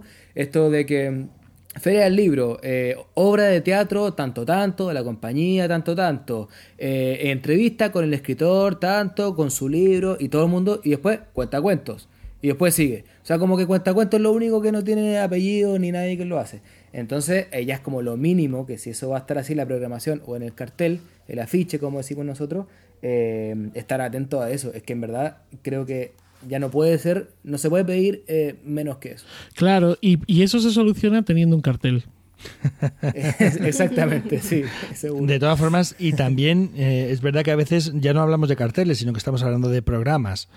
Eh, yo cuando entras en un programa, como ocurre como, con- como esto que has citado de la Feria del Libro, también soy muy beligerante, vamos, somos en general acá porque estamos muy concienciados contra el anonimato, porque contar cuentos es una cosa que hace mucha gente, de hecho hace toda la gente, eh, pero cuando ya te, te dedicas a ello de forma profesional, es importante que eh, la gente que te está siguiendo o que sigue los cuentos contados pueda disfrutar de los distintos narradores y, y solamente a través de la información que aparece en los programas, pues sabrá quién viene o quién no. O sea que hay que ser muy exigente. Estoy muy de acuerdo contigo en este, en este tema. No, no, señala también esto. La idea esa de que el público tiene derecho a saber quién cuenta, qué cuenta y elegir si va, si no va, etcétera, etcétera. ¿Puedo contar la anécdota? Dale, venga. Sí, sí, la verdad. Mirad, en un super macro festival de artes escénicas de los más potentes que puede haber, eh, nos invitan a hacer una actividad vinculada con la narración oral. Se nos ocurre decir, eh, mirad, es que nos gustaría que la imagen eh, fuese por aquí, os podemos enviar alguna propuesta. Y nos dicen, no, no, hay un, hay un equipo de diseño que unifica todas las imágenes para que toda la tipografía sea igual, todo, todo es igual, todo, todo, todo. Y no os preocupéis que lo hacemos. Bueno, la imagen que pusieron era una abuela medio moribunda, sentada en una mecedora, pegada a una mesa camilla, y en primer plano se veía a un chiquillo que intuíamos que podría ser el nieto haciendo una pedorreta, ¿no? Cuando nosotros vimos eso nos queríamos morir, nos queríamos morir. Dijimos, es que la persona que ha hecho esto no tiene ni idea de lo que es la narración oral. O sea, no lo sabe. Porque alguien que hubiese tenido un mínimo conocimiento de lo que es la narración oral, es que se le hubiesen ocurrido, yo qué sé, a una mala, unas hadas, unos elfos, unas setas, pero no eso, ¿eh? O sea, es que era mm, brutal. Por eso es tan importante eh, la imagen. Claro, la- la conseguimos que esa imagen no se, no se publicara y, y al final acabaron eh, cogiendo una de las imágenes que nosotros les habíamos ofrecido desde, desde el principio, ¿no? Pero por eso es tan importante la idea de la imagen y, y que la, la persona que diseña, que ilustra, etcétera, sepa de qué va la cosa, ¿no? Si habéis visto el cartel de en Úbeda se cuenta de este año, que es del propio Nono Granero, es que es una auténtica pasada, porque es, es un marrotco, o sea, es una obra de marrotco, o sea, es una reinterpretación de, de este pintor, pues, pues llevado a Úbeda eh, totalmente, es una maravilla. Es fantástico, sí. Entonces, si os parece bien, para terminar, voy a hacer un llamamiento general a, a la comunidad de narradores y narradoras de Iberoamérica y de, de cualquier otro lugar que nos escuchen. Por favor, cuiden la información, por favor, estén pendientes de los programas donde se citan, donde o más bien donde no se citan y sobre todo anímense, por favor, y hagan carteles, carteles buenos, hechos por profesionales de sus espectáculos. No hace falta que sea de todo, no se hace falta que sea una inversión, pero usted ya sabe que tiene un gran espectáculo que le funciona muy bien. Pues adelante, dele un, un lavadito, póngale una cara bonita, porque esto será bueno para usted y será bueno para todos nosotros y nosotras. Amén. bueno, pues si os parece, nos metemos ya en el último tramo del podcast. Vamos a hacer agenda, recomendaciones y narradora de hoy. Y si os parece, vayamos primero con agenda.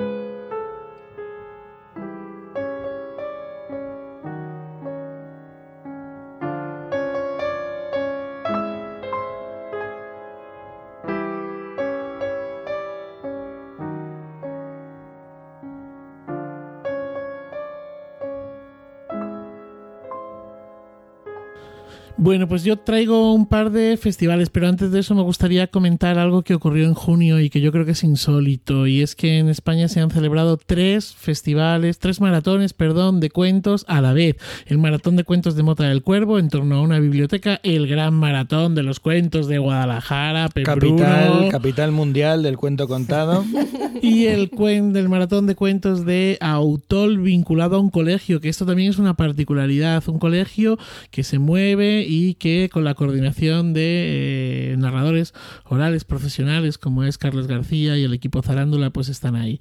Y como decía al principio, en este podcast de este mes de julio nace un nuevo festival en el Maestrazgo, aquí en España. Y para saber algo más de él, pues le pedí a Tania Muñoz, su creadora, soñadora y directora, que nos contase más sobre él. Así que si os parece, pues la escuchamos. Muy buenas, soy Tania Muñoz, narradora oral, y los compañeros de Iberoamérica de Cuento han tenido a bien invitarme para que os hable sobre el CONTAM, Festival de Contes al Maestrat. Así que yo os cuento. Y os cuento que este festival en su primera edición tendrá lugar en Achaneta del Maestrat los días 19, 20 y 21 de julio, y que, por supuesto, estáis todos y todas más que invitados. La idea del festival pues surge porque, en primer lugar, porque yo pues ya he ido a unos cuantos festivales de, cuentos y cada vez que me vuelvo a casa pienso, jolín, y, y, nosotros, ¿por qué no? Me encantaría poder, poder tener un festival así en casa, en Castelló. Así que, bueno, pues se dieron las circunstancias, se dio pues eh, encontrarme con personas como la gente de Maestrat View, que es una asociación cultural y que tiene como objetivo, pues eso, la defensa de, del territorio, de la cultura, de la lengua, y a los que desde un principio les encantó la idea de celebrar un festival. Se trata de un festival itinerante. Esto significa que este año se celebrará en Allaneta del Maestrat, pero el año que viene en otro, en otro pueblo, que en este caso es Cálich.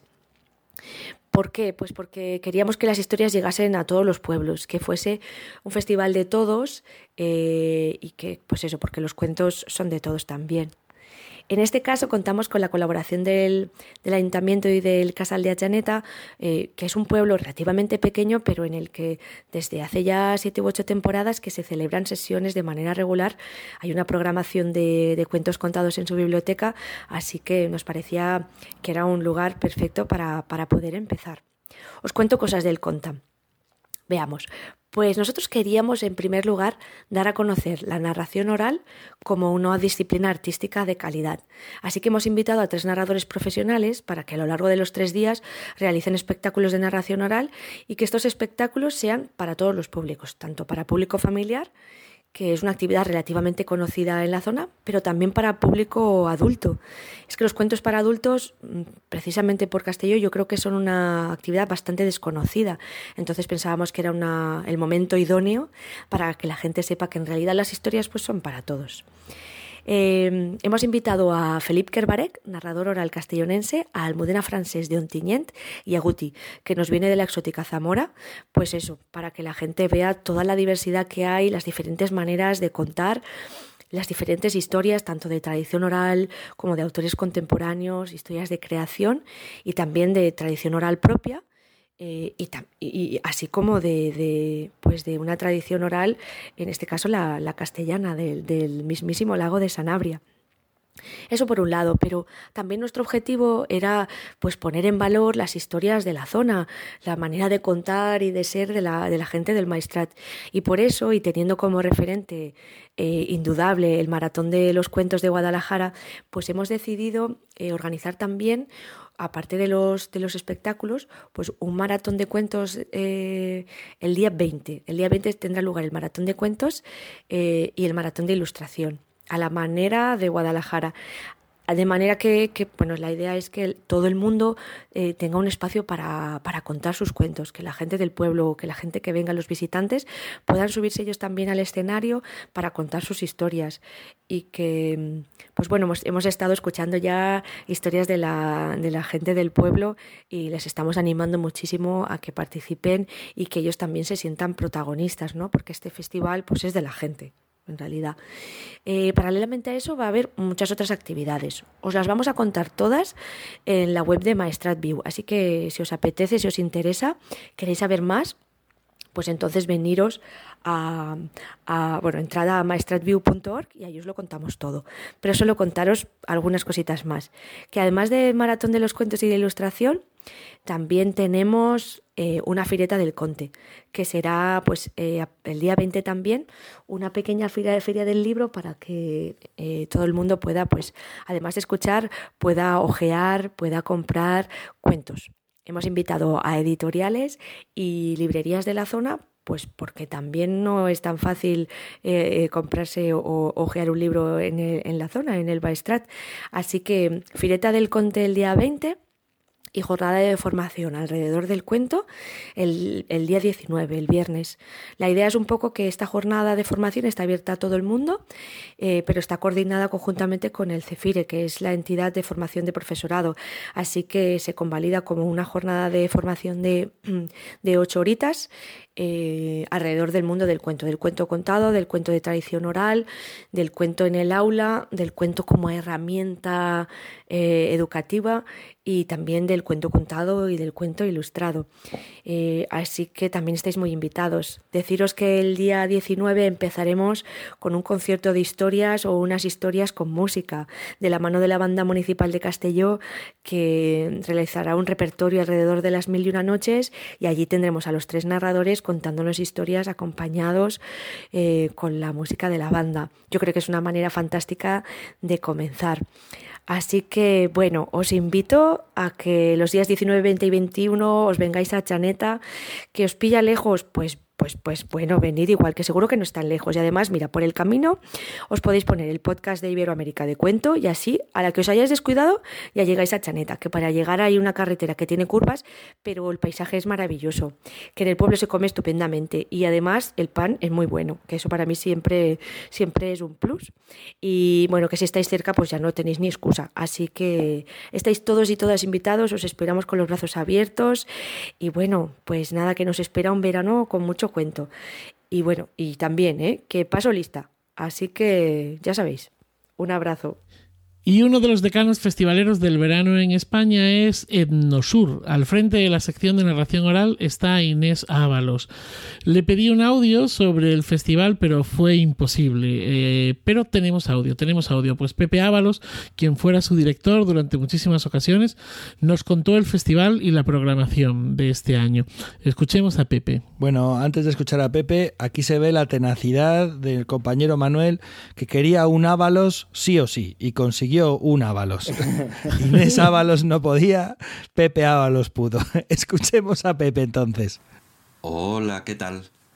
Desde el área de narración oral del Festival Etnosur, os queremos invitar a participar en este encuentro multicultural que se celebra todos los años desde 1997, durante el tercer fin de semana del mes de julio en Alcalá la Real, en plena Sierra Sur de la provincia de Jaén.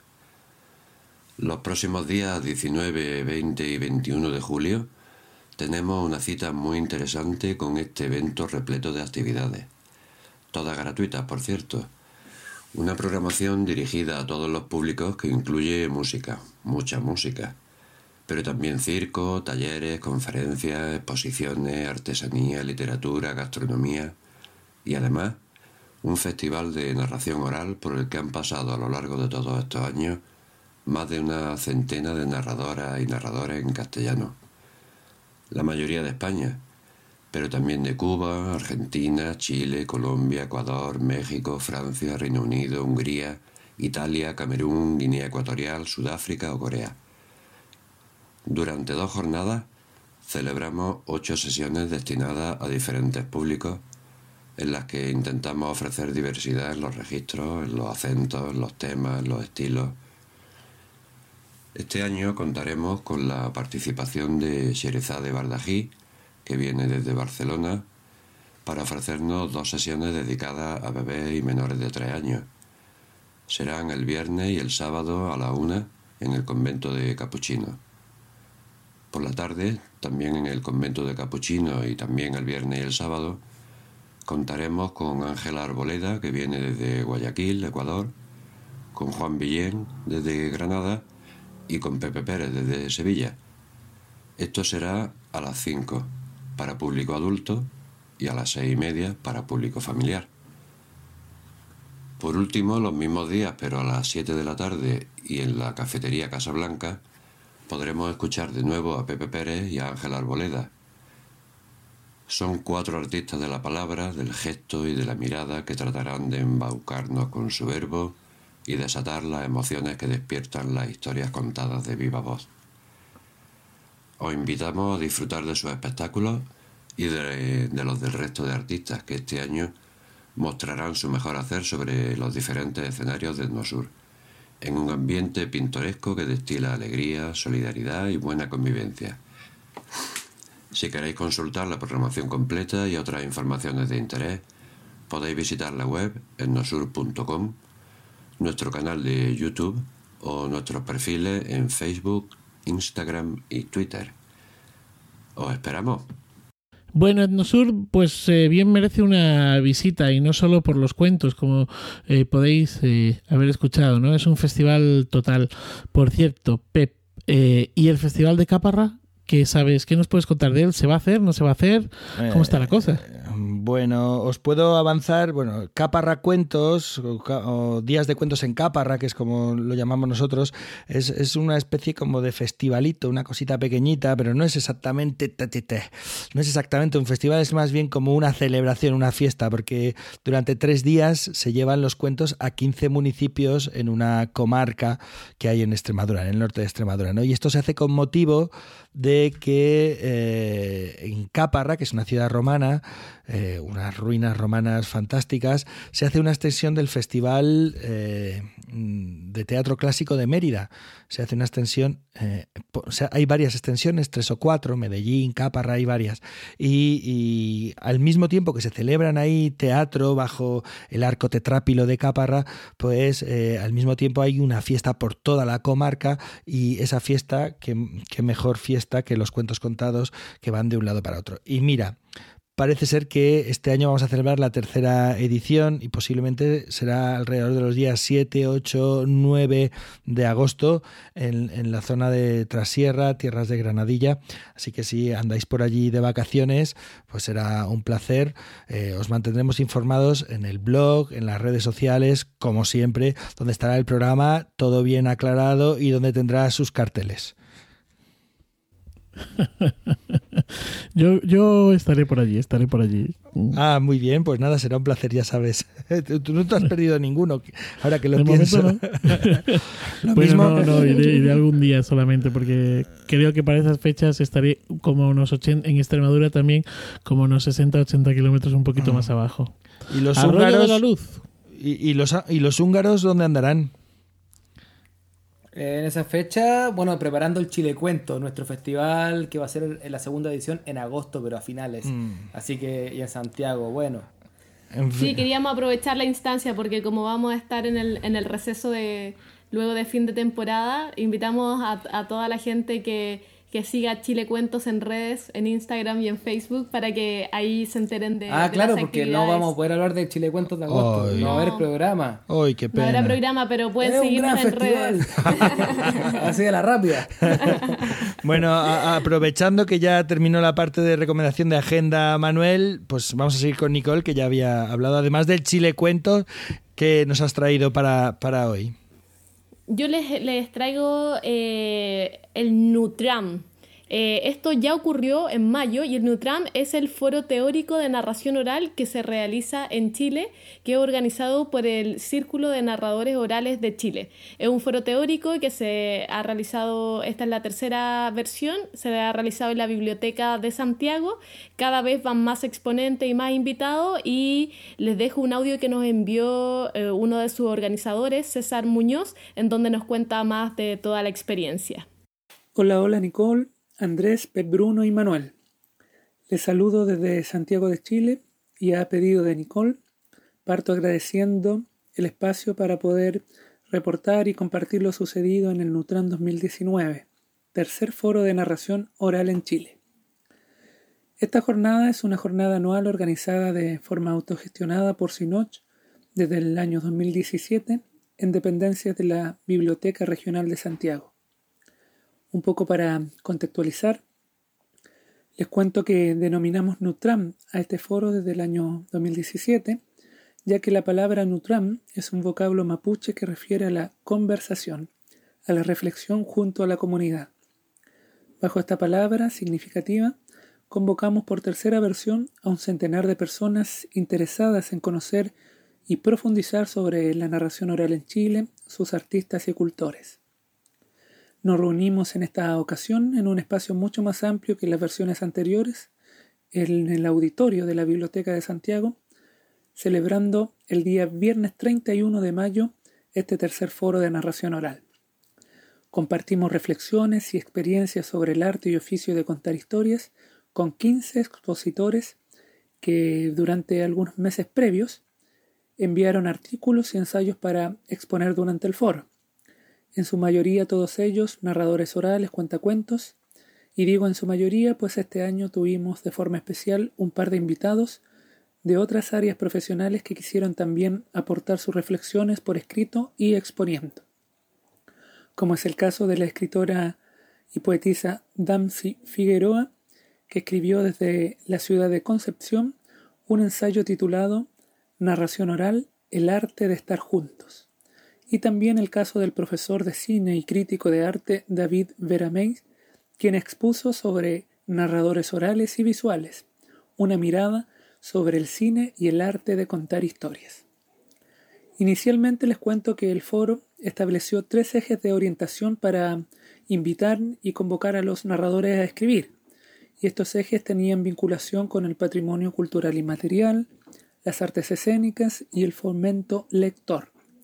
Sin embargo, consciente de la transversalidad de campo de acción donde los cuentos y el acto de narrar oralmente se desarrolla, nos abrimos este año a aceptar ponencias de diversas áreas y miradas que tenían algo en común, que era nuestro arte y oficio. Es así como llegaron artículos sobre contar cuentos en la primera infancia, en contextos educativos, experiencias sobre recopilación y difusión de leyendas locales, en realidades o espacios particulares, zonas apartadas de Chile. También se expuso sobre la puesta en valor de la oralidad mapuche y andina, o se plantearon ponencias sobre la voz y el cuerpo como elementos del narrador oral. También se mm, presentó un estudio sobre nociones de la narración oral a nivel histórico los registros que hay del pasado sobre la noción de espectáculo narrativo oral. También se compartieron experiencias de otros contextos o espacios no convencionales donde se cuentan historias, como fue el caso de una narradora que compartió su experiencia narrando la locomoción colectiva, ¿ya? en una, en una mm, eh, intervención muy interesante, muy amena, compartió esa especial experiencia de contar en la locomoción colectiva, en el transporte público. También se compartieron experiencias sobre narrar en hospitales para adultos, pues normalmente hay experiencias conocidas sobre narrar en hospitales, pero para niños. En esta ocasión se compartió una experiencia de una narradora que junto a un grupo narran para personas mayores. También se conversó y se plantearon algunos desafíos para la narración oral en Chile y se plantearon un sinfín de otros temas que nos dan em, el ánimo y la esperanza de poder eh, desarrollar en, en futuros encuentros. Así que muy contentos de la convocatoria y la calidad de las ponencias presentadas. Valoramos profundamente los esfuerzos de personas que asistieron de diversos rincones de Chile, considerando nuestra compleja geografía. Ya sabrán que Chile es un país largo y angosto y lamentablemente todo se concentra en la capital que está en el centro del país. Aún así, llegaron al foro personas y expositores de la región de los lagos, en el sur, el Biobío, el Maule, Ñuble, O'Higgins, Valparaíso, por el norte Coquimbo, Tarapacá y obviamente la región metropolitana donde ocurrió el evento. Todas estas personas con un ánimo y un espíritu muy abierto de compartir y apreciar las diversas experiencias expuestas por los invitados y conocer también algo muy relevante que fueron los resultados de la encuesta nacional realizada por Sinoch desde el mes de enero para levantar, recabar información e identificar las personas que a lo largo de Chile están practicando el arte de contar historias en la actualidad. Dichos resultados llegaron oportunamente a validar la existencia de un movimiento artístico que ha crecido de forma exponencial durante los últimos 10 años. Se presentaron datos muy relevantes que van a estar publicados prontamente en nuestra página web y también serán presentados a nivel del Ministerio de Cultura para que mm, se pueda validar así todo este trabajo de reconocimiento que estamos levantando para el área.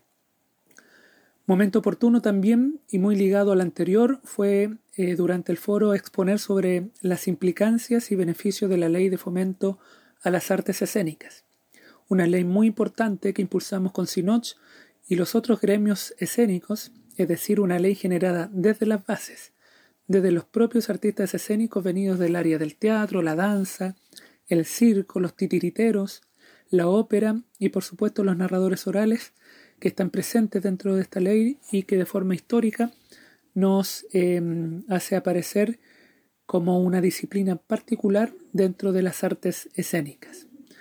Contentos con esto les puedo comentar de que días posteriores al foro fuimos invitados al Congreso Nacional para em, presenciar la votación de esta ley que de manera unánime se aprobó en presencia de todos los artistas de las diferentes disciplinas. Así que muy contentos quedamos con esta votación ya que prontamente se promulgará de forma oficial en una ceremonia con todos los protocolos debidos a nivel em, de gobierno. En breve les cuento que esta ley tiene de relevancia la creación de un Consejo de las Artes Escénicas y también la creación de un Fondo de las Artes Escénicas, es decir, generar un, fondo de recursos para todas las disciplinas contempladas en la ley y por supuesto habrá un fondo especial para narradores orales, cosa de poder, poder eh, desarrollar iniciativas en todas las regiones de Chile. Así que también esta ley contempla un premio nacional que se irá otorgando anualmente a cada una de las disciplinas que está mm, integrada en la ley. Así que muy contentos con esta, esta ley que nace desde los propios artistas y que contempla la narración oral como una disciplina, nos hace mm, eh, tener esperanza de que nuestro arte y oficio tiene proyección en el futuro. Finalmente, contarles que eh, cada Nutram, cada foro de narración oral, deja un registro escrito en formato libro de todas las ponencias, de todos los artículos presentados durante la jornada para mm, su futura consultación y a modo de contribuir también a generar un catálogo de material bibliográfico sobre narración oral en Chile, que es también eh, muy necesario para poder sentar bases sólidas y raíces fuertes de lo que yo llamo el árbol de los cuentos. Pues de lo contrario, trabajar solamente sobre la práctica de este oficio es dejarnos a la deriva o, en riesgo de que cualquier viento fuerte nos pueda llevar y dejar muy lejos. Tenemos que sentar raíces, bases sólidas para que este arbolito vaya creciendo sano, fuerte y pueda dar los frutos que todos nosotros esperamos para mm, nuestros colegas narradores y este patrimonio inmaterial de los cuentos, patrimonio de la humanidad. ¿Qué más puedo decir y comentar? que este Nutram 2019 nos dejó muy contentos como círculo de narradores, ya que mm, agradecemos todos los esfuerzos de nuestros colegas que realizaron tareas para producir este evento, para organizarlo, y muy contentos de todo lo que sucedió en el foro y de ver de que cada año va creciendo y congregando más personas interesadas en este necesario y mágico mundo de los cuentos. Sin nada más que, añadir, quisiera agradecerles nuevamente Nicole, Andrés, Pep Bruno, Manuel y a todos los amigos que nos escuchan para, mm, eh, para poder em, compartir esta experiencia con, con ustedes y mm, esperando también de que quizás pueda servir de estímulo para otros colegas narradores de Iberoamérica o el mundo que mm, quiera levantar espacios de reflexión en torno a la palabra, en torno a los cuentos, en torno a este arte y oficio milenario, que es el acto de contar historias. Así que me despido con un abrazo a la distancia desde Santiago de Chile, César Muñoz y el Círculo de Narradores Orales de Chile, Sinoch. ¿Y tú, Andrés, qué nos has traído? Eh, bueno, yo le he pedido a Martín Céspedes, un narrador boliviano, eh, porque hemos estado un poco en deuda con Bolivia, si mal no recuerdo. No hemos hablado mucho, no hemos tenido muchos narradores bolivianos por aquí conversando, así que tratamos de ir paliando la deuda con el Tincho Céspedes, que nos manda un audio sobre el Festival de Cuentacuentos Actapi que acaba de realizarse en La Paz en estos días. Así que vamos a escuchar lo que nos cuenta Martín sobre este evento que ya se realiza hace 14 años. Hola, les habla Martín Céspedes desde La Paz, Bolivia, el coordinador del AFTAP Internacional de Cuentacuentos, festival que justo estamos terminando, les estoy hablando desde la orilla del lago Titicaca. El festival se ha realizado del 9 al 15 de junio. Es la AFTAPI es un festival que busca ir más allá del espectáculo. El Autapi quiere decir en lengua aymara eh, eh, las reuniones donde cada uno de los asistentes trae comida ya preparada para compartir y ese es el espíritu del Autapi de cuentacuentos, ¿no? Un lugar de encuentro, de confraternización eh, y de intercambio cultural muy profundo, ¿no?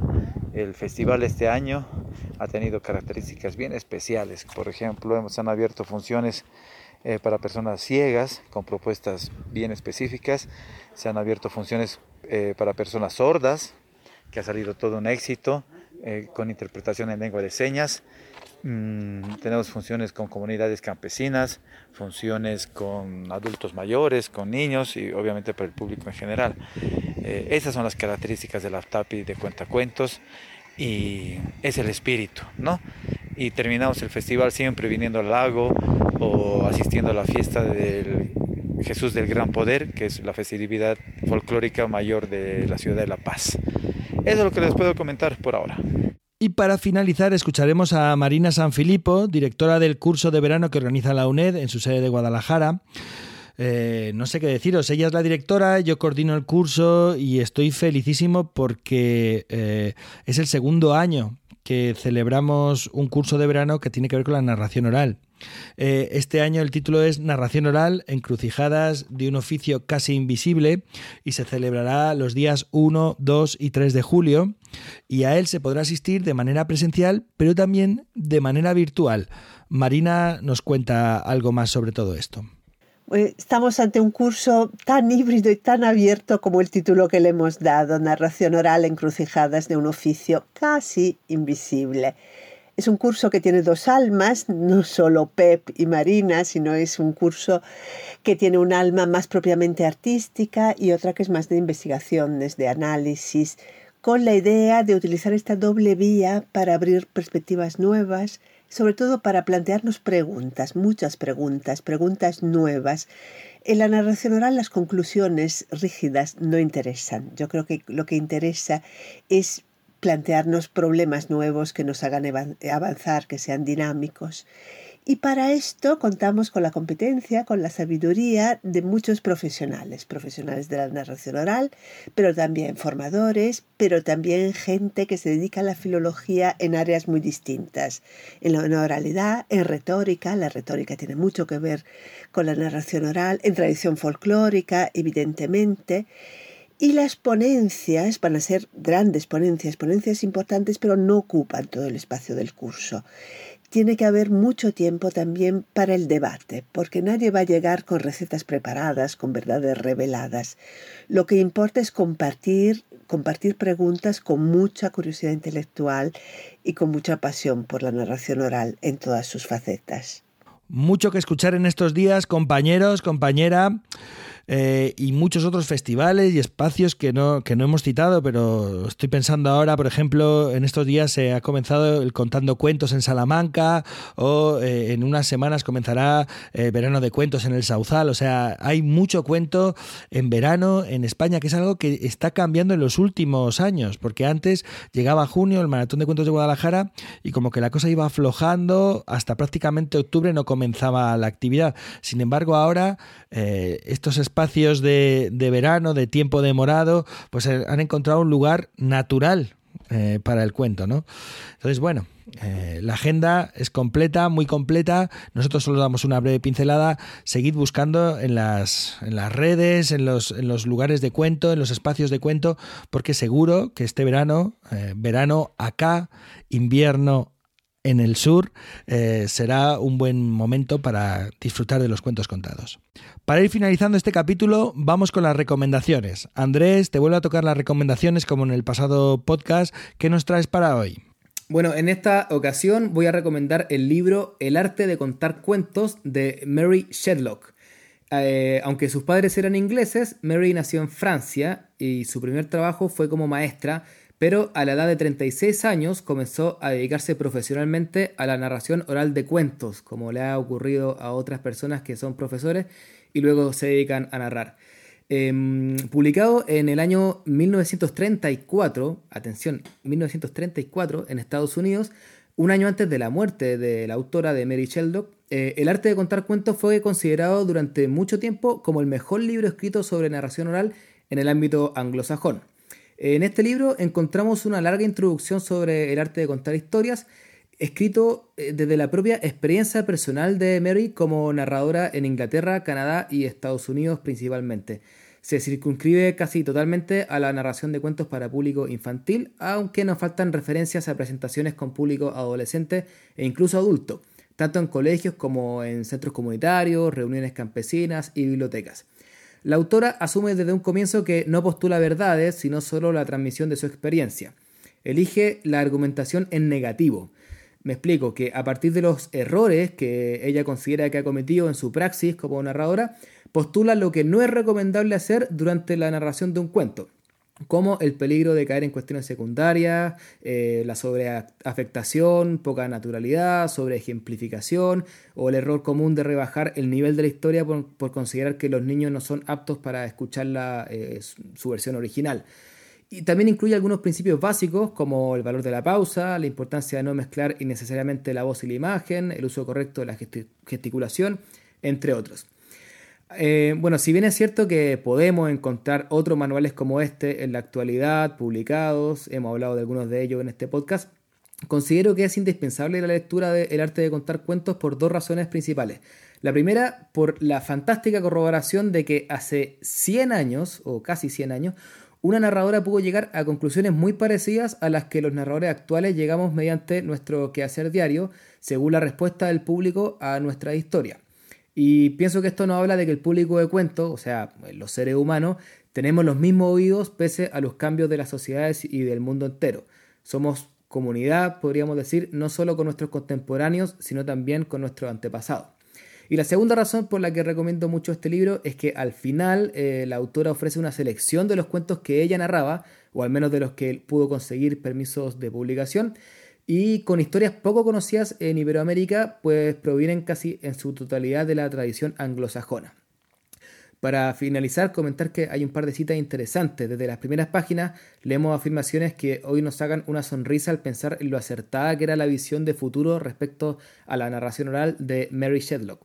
Eh, cito, en Occidente hay indicios que sugieren un interés creciente por este arte ancestral y puede que vivamos lo suficiente para asistir al renacimiento de los trovadores y juglares, dice Mary Shedlock. Y en otra cita, con esta término, la autora dice, es de esperar que algún día se encarguen de narrar cuentos en colegios solo personas expertas que dispongan de una formación especial en este arte se ve que en ese tiempo no ocurría y sería grandioso que Mary Shelley pudiera ver hoy que hoy en día no solo existen esas personas expertas, sino que además son profesionales dedicados 100% al arte de contar cuentos. Eh, este es un libro que como ya se cumplieron más de 70 años de la muerte de la autora, se encuentra muy fácilmente en internet, pues está ya liberado de derechos.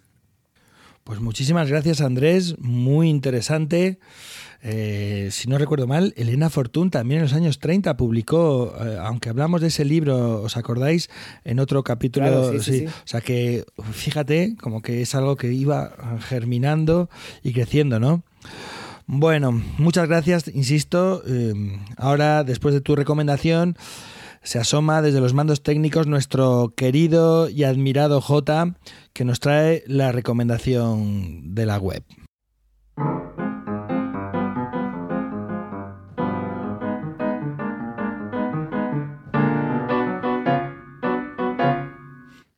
Aprovechando que hemos hablado con Yoshi de narración japonesa, voy a recomendar un sitio web sobre la tradición de los contadores de historias de otro país asiático, China. Se trata de la web www.sushow.org. Paso a deletrearla. Sería www.shushu.org. Es un sitio web creado por investigadores de Dinamarca, financiado por la Fundación danesa Dalon, en el cual podemos introducirnos en la tradición oral china y en las particularidades de sus narradores a lo largo de la historia.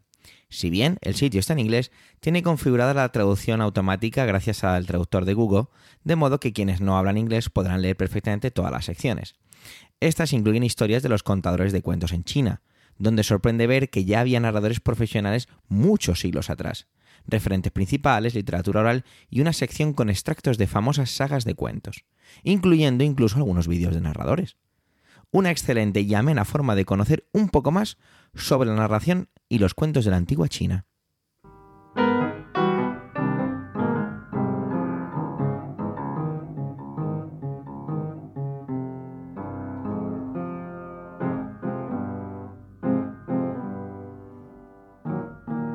Os recordamos que esto es Iberoamérica de Cuento, un podcast mensual dedicado al mundo de la narración oral en Iberoamérica, realizado por Manuel Castaño, de Legolas Colectivo Escénico desde Alcalá de Henares, por Nicole Castillo y Andrés Montero, de la compañía de cuentos La Matriosca, desde Chile, o Hungría, y por, y por Pep Bruno, que es quien ha coordinado este capítulo y que habla desde Guadalajara, España, capital mundial del cuento contado.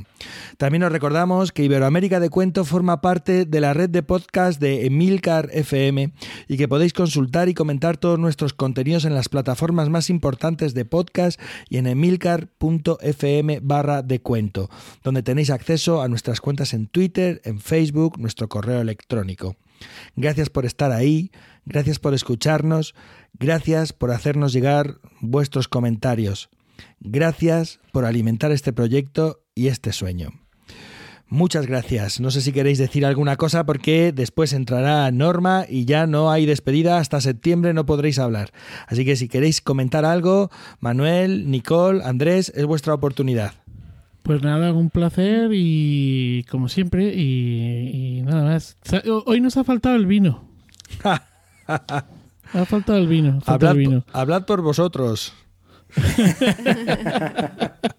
bueno, y para todos los que nos han dicho que el podcast es largo, ahora se vienen unas vacaciones que van a poder ponerse al día. Ponerse al día, sí. No, y agradecerle a todos los que lo han escuchado y a ustedes, Manuel, Pep, Nicole, porque eh, han sido nueve capítulos muy entretenidos de hacer. Espero que también sean entretenidos y provechosos de escuchar para todos. Y bueno, que ya nos vemos la segunda temporada en un par de meses más. Muy bien, pues para cerrar el programa, como prometimos al principio, os dejaremos con un cuento contado por la narradora mexicana Norma Torres, pero antes su semblanza. Andrés, ¿qué nos cuentas de Norma? Bueno, Norma es una actriz, narradora oral y productora mexicana, con una amplia trayectoria nacional e internacional. Eh, Norma es directora de la compañía La Torre de los Cuentos, la cual genera y produce espectáculos y proyectos interdisciplinarios. Es narradora desde el año 2000, disciplina con la que se ha presentado en escenarios de Colombia, Cuba, Estados Unidos, Panamá, Uruguay, España, entre otros. Ha sido becaria de diversas instituciones como el Fondo Nacional para la Cultura y las Artes, la Fundación BBVA Bancomer, entre otras. Ha, colaborado como escritora, narradora y guionista para varias aplicaciones digitales y cortometrajes animados. Dirige la compañía infantil de narración oral del Centro Cultural de España en México y tiene un proyecto de música infantil con el cual ha publicado dos discos con canciones de su autoría. Bueno, y sin duda una de las narradoras mexicanas eh, jóvenes más destacadas sin ninguna duda. Bueno, los dejamos con Norma. Os dejamos con su cuento, La flaquita, la huesuda, la esqueletuda, y de esta manera, quizás la mejor manera posible, al calor de los cuentos, terminamos. Feliz descanso, nos reencontramos en septiembre. Adiós.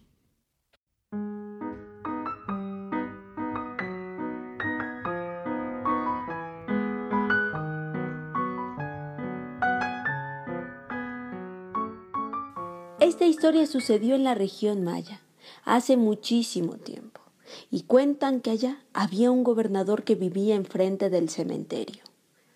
A este gobernador le encantaba sentarse cuando el sol se estaba ocultando, porque es que en las noches se le aparecían cosas. Le gustaba ver cómo de pronto las lápidas se movían, o cómo algunas veces en las tumbas aparecían fuegos fatuos.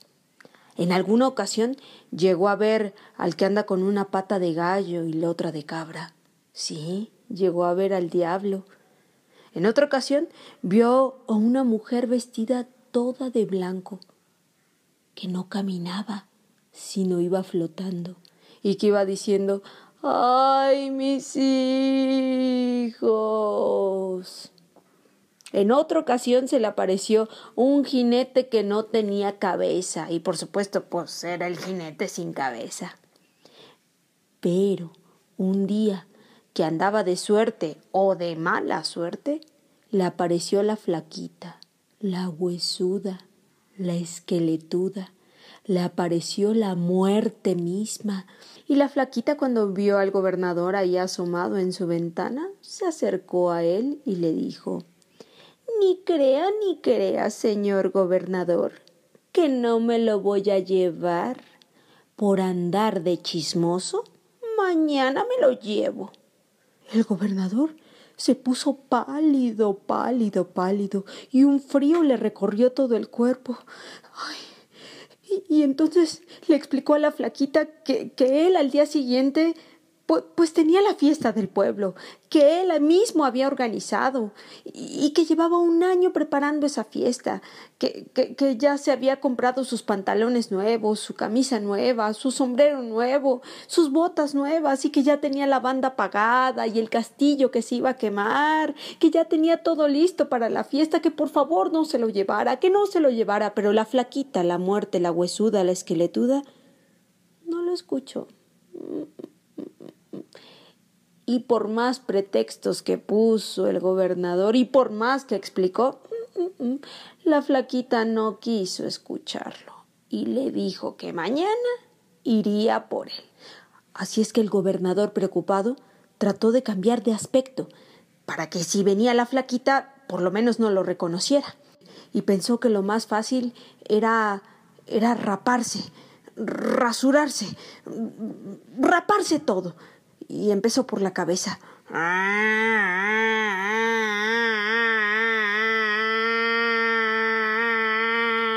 Se rasuró la cabeza. Luego las cejas. Luego la barba. Los pelos del pecho.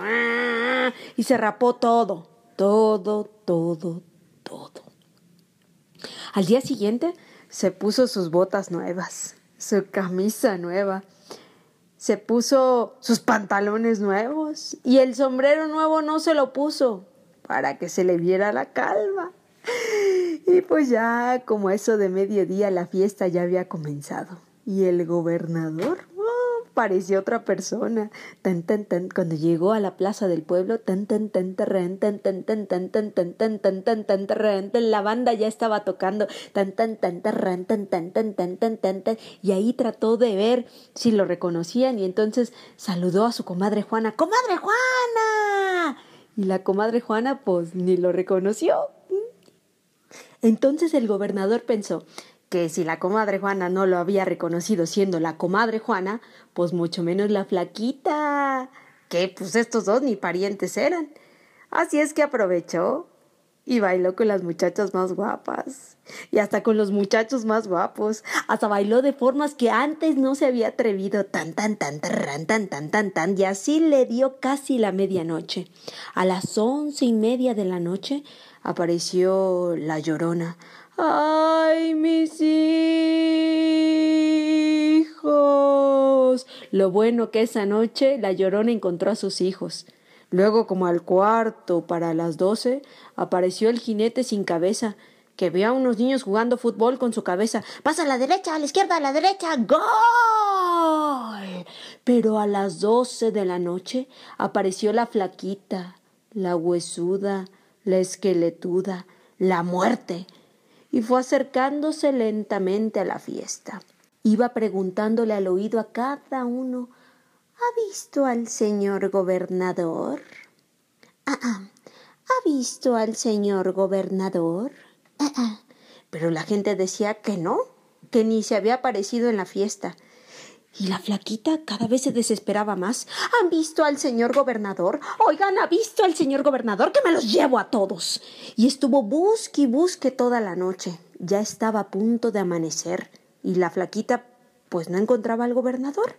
Ya estaba desesperada, tenía que llevarse a alguien, y en la desesperación pensó que, que, que se iba a llevar al primero que se encontrara. Y al primero que se encontró fue un peloncito curioso. Y, lo tomó.